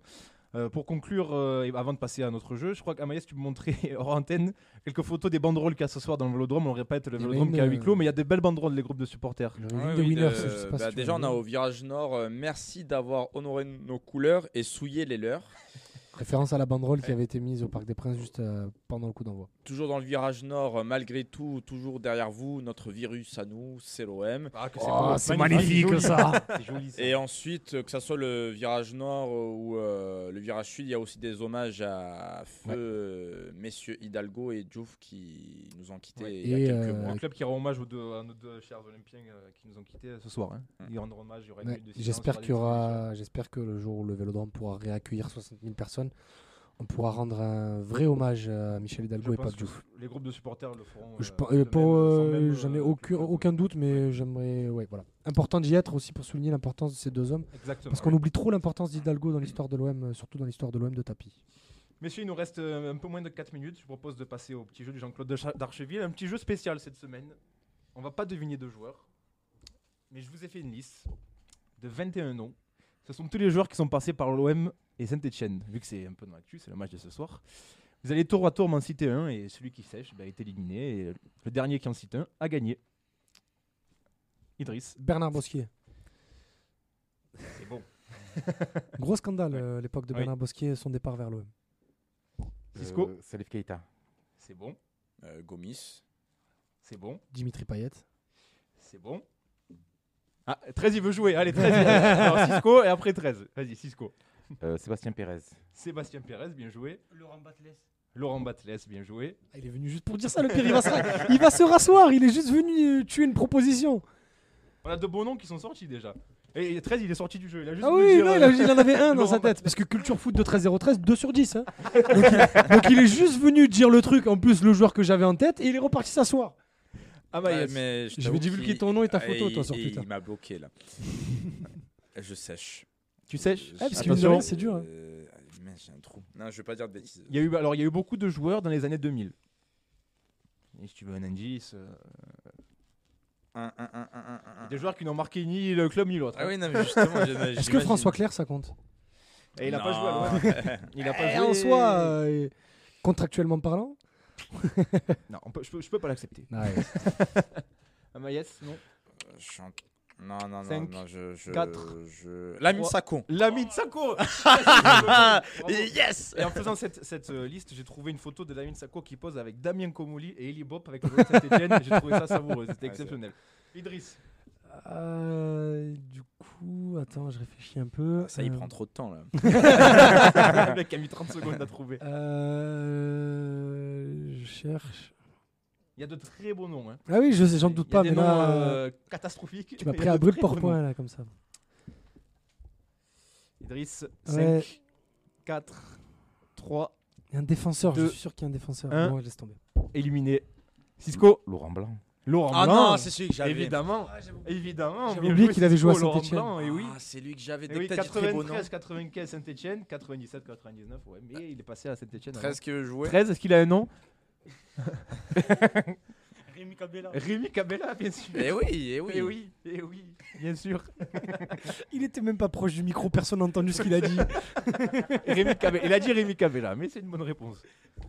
Ah bah yes, est-ce que tu vas encore sauver tes miches euh, sur le gong? Il Ah, reste je- moins d'une minute. Je, je reste sur les années 2000. euh, Allez, il m'en faut un là. 5, 4, 3, 2. Non, j'ai pas. j'ai pas, j'ai pas, j'ai Cisco. Joseph Antoine Bell. Joseph Antoine Bell, bien Ah, sûr. bien sûr, le gardien. Brandao. Brandao, 13, bravo. Allez. Bravo. Et c'est limite, si, si- si- si tu m'en cites un, c'est toi le gagnant. Ah, ouais. Mais déjà, tu es le gagnant moral. hein, Ouais, qui- parce que c'est bon, l'autre escroc là. Euh, Carnus, Georges Carnus. Bien Ah oui. sûr, magnifique, c'est le premier. C'est le premier. Gardien de la 76, grande équipe des années 71 70. et OM 71, 74. Bravo Cisco. Est-ce que tu peux citer les, les Alors, autres Je vais, je Je poser la question est-ce qu'il est dans le coma? Pourquoi tu poses cette question? Je sais pas. Je pose toujours cette question, voilà. Non, là on joue plus là. David Sommeil, non? Il y avait donc Georges Carnus, Salif Keita, Georges Beretta, Bernard Gengini, Thierry Ah. Laurent Fournier, Abedi Pelé, messieurs. C'est vrai, est Il joué par. Eh oui, Ouais. en 85-86. Avant- Joseph avant- Antoine Avant de partir à Mulhouse. Laurent Blanc, un certain Thierry Swagel, je ne sais pas qui est cette personne, qui a joué à l'OM en 98-99, en plus dans une saison. euh. Voilà. Matt Moussilou. Matt bien sûr, Moussilou. oui. Alors, on a eu avant Jérôme Alonso, Sébastien Pérez, Zoumana Camara. Mais Ah, mais Mais c'était- oui mais c'était à pas Zoumana mal, je parlais d'un euh, défenseur, c'était Zoumana. On n'est pas bon. On a une- un qui compte pas trop, mais je l'ai mis quand même, c'est Lamine Diatta. Il a jamais joué à l'OM. Mais... Harry- On rappelle la Minjata, juin Oui. 99 signe à l'OM, juillet 99 quitte quitte l'OM, l'OM. Voilà, c'est- un des meilleurs tweets du Banterera de l'OM. Ah, je vous conseille sur le-. Cherchez OM Forum Banterera sur Twitter, vous allez passer une excellente soirée. Lamine Sako, Matt Moussilou, Laurent Batles, Brandao, Gomis, Cabella et bien sûr Payet. Oui. Ouais, Voilà, c'était les tu- 21 joueurs qui Autant ont- d'habitude, je suis bon ce Ils jeu. sont passés voilà. par l'OM et Saint-Etienne. C'est l'heure de nous quitter déjà. Voilà. Sur le gong 20h31, on a même dépassé l'heure. Merci messieurs, merci Cisco, merci Idriss, merci Ama, merci 13 et merci Az à la technique. C'était un plaisir de vous avoir avec nous et puis on espère vous retrouver euh, jeudi prochain sur euh, la quatrième euh, de Passe ton ballon. Encore avec le sourire, le même sourire qu'aujourd'hui. On espère avec des victoires Un et de la bonne humeur. Salut tout le monde, merci. Au revoir. Salut.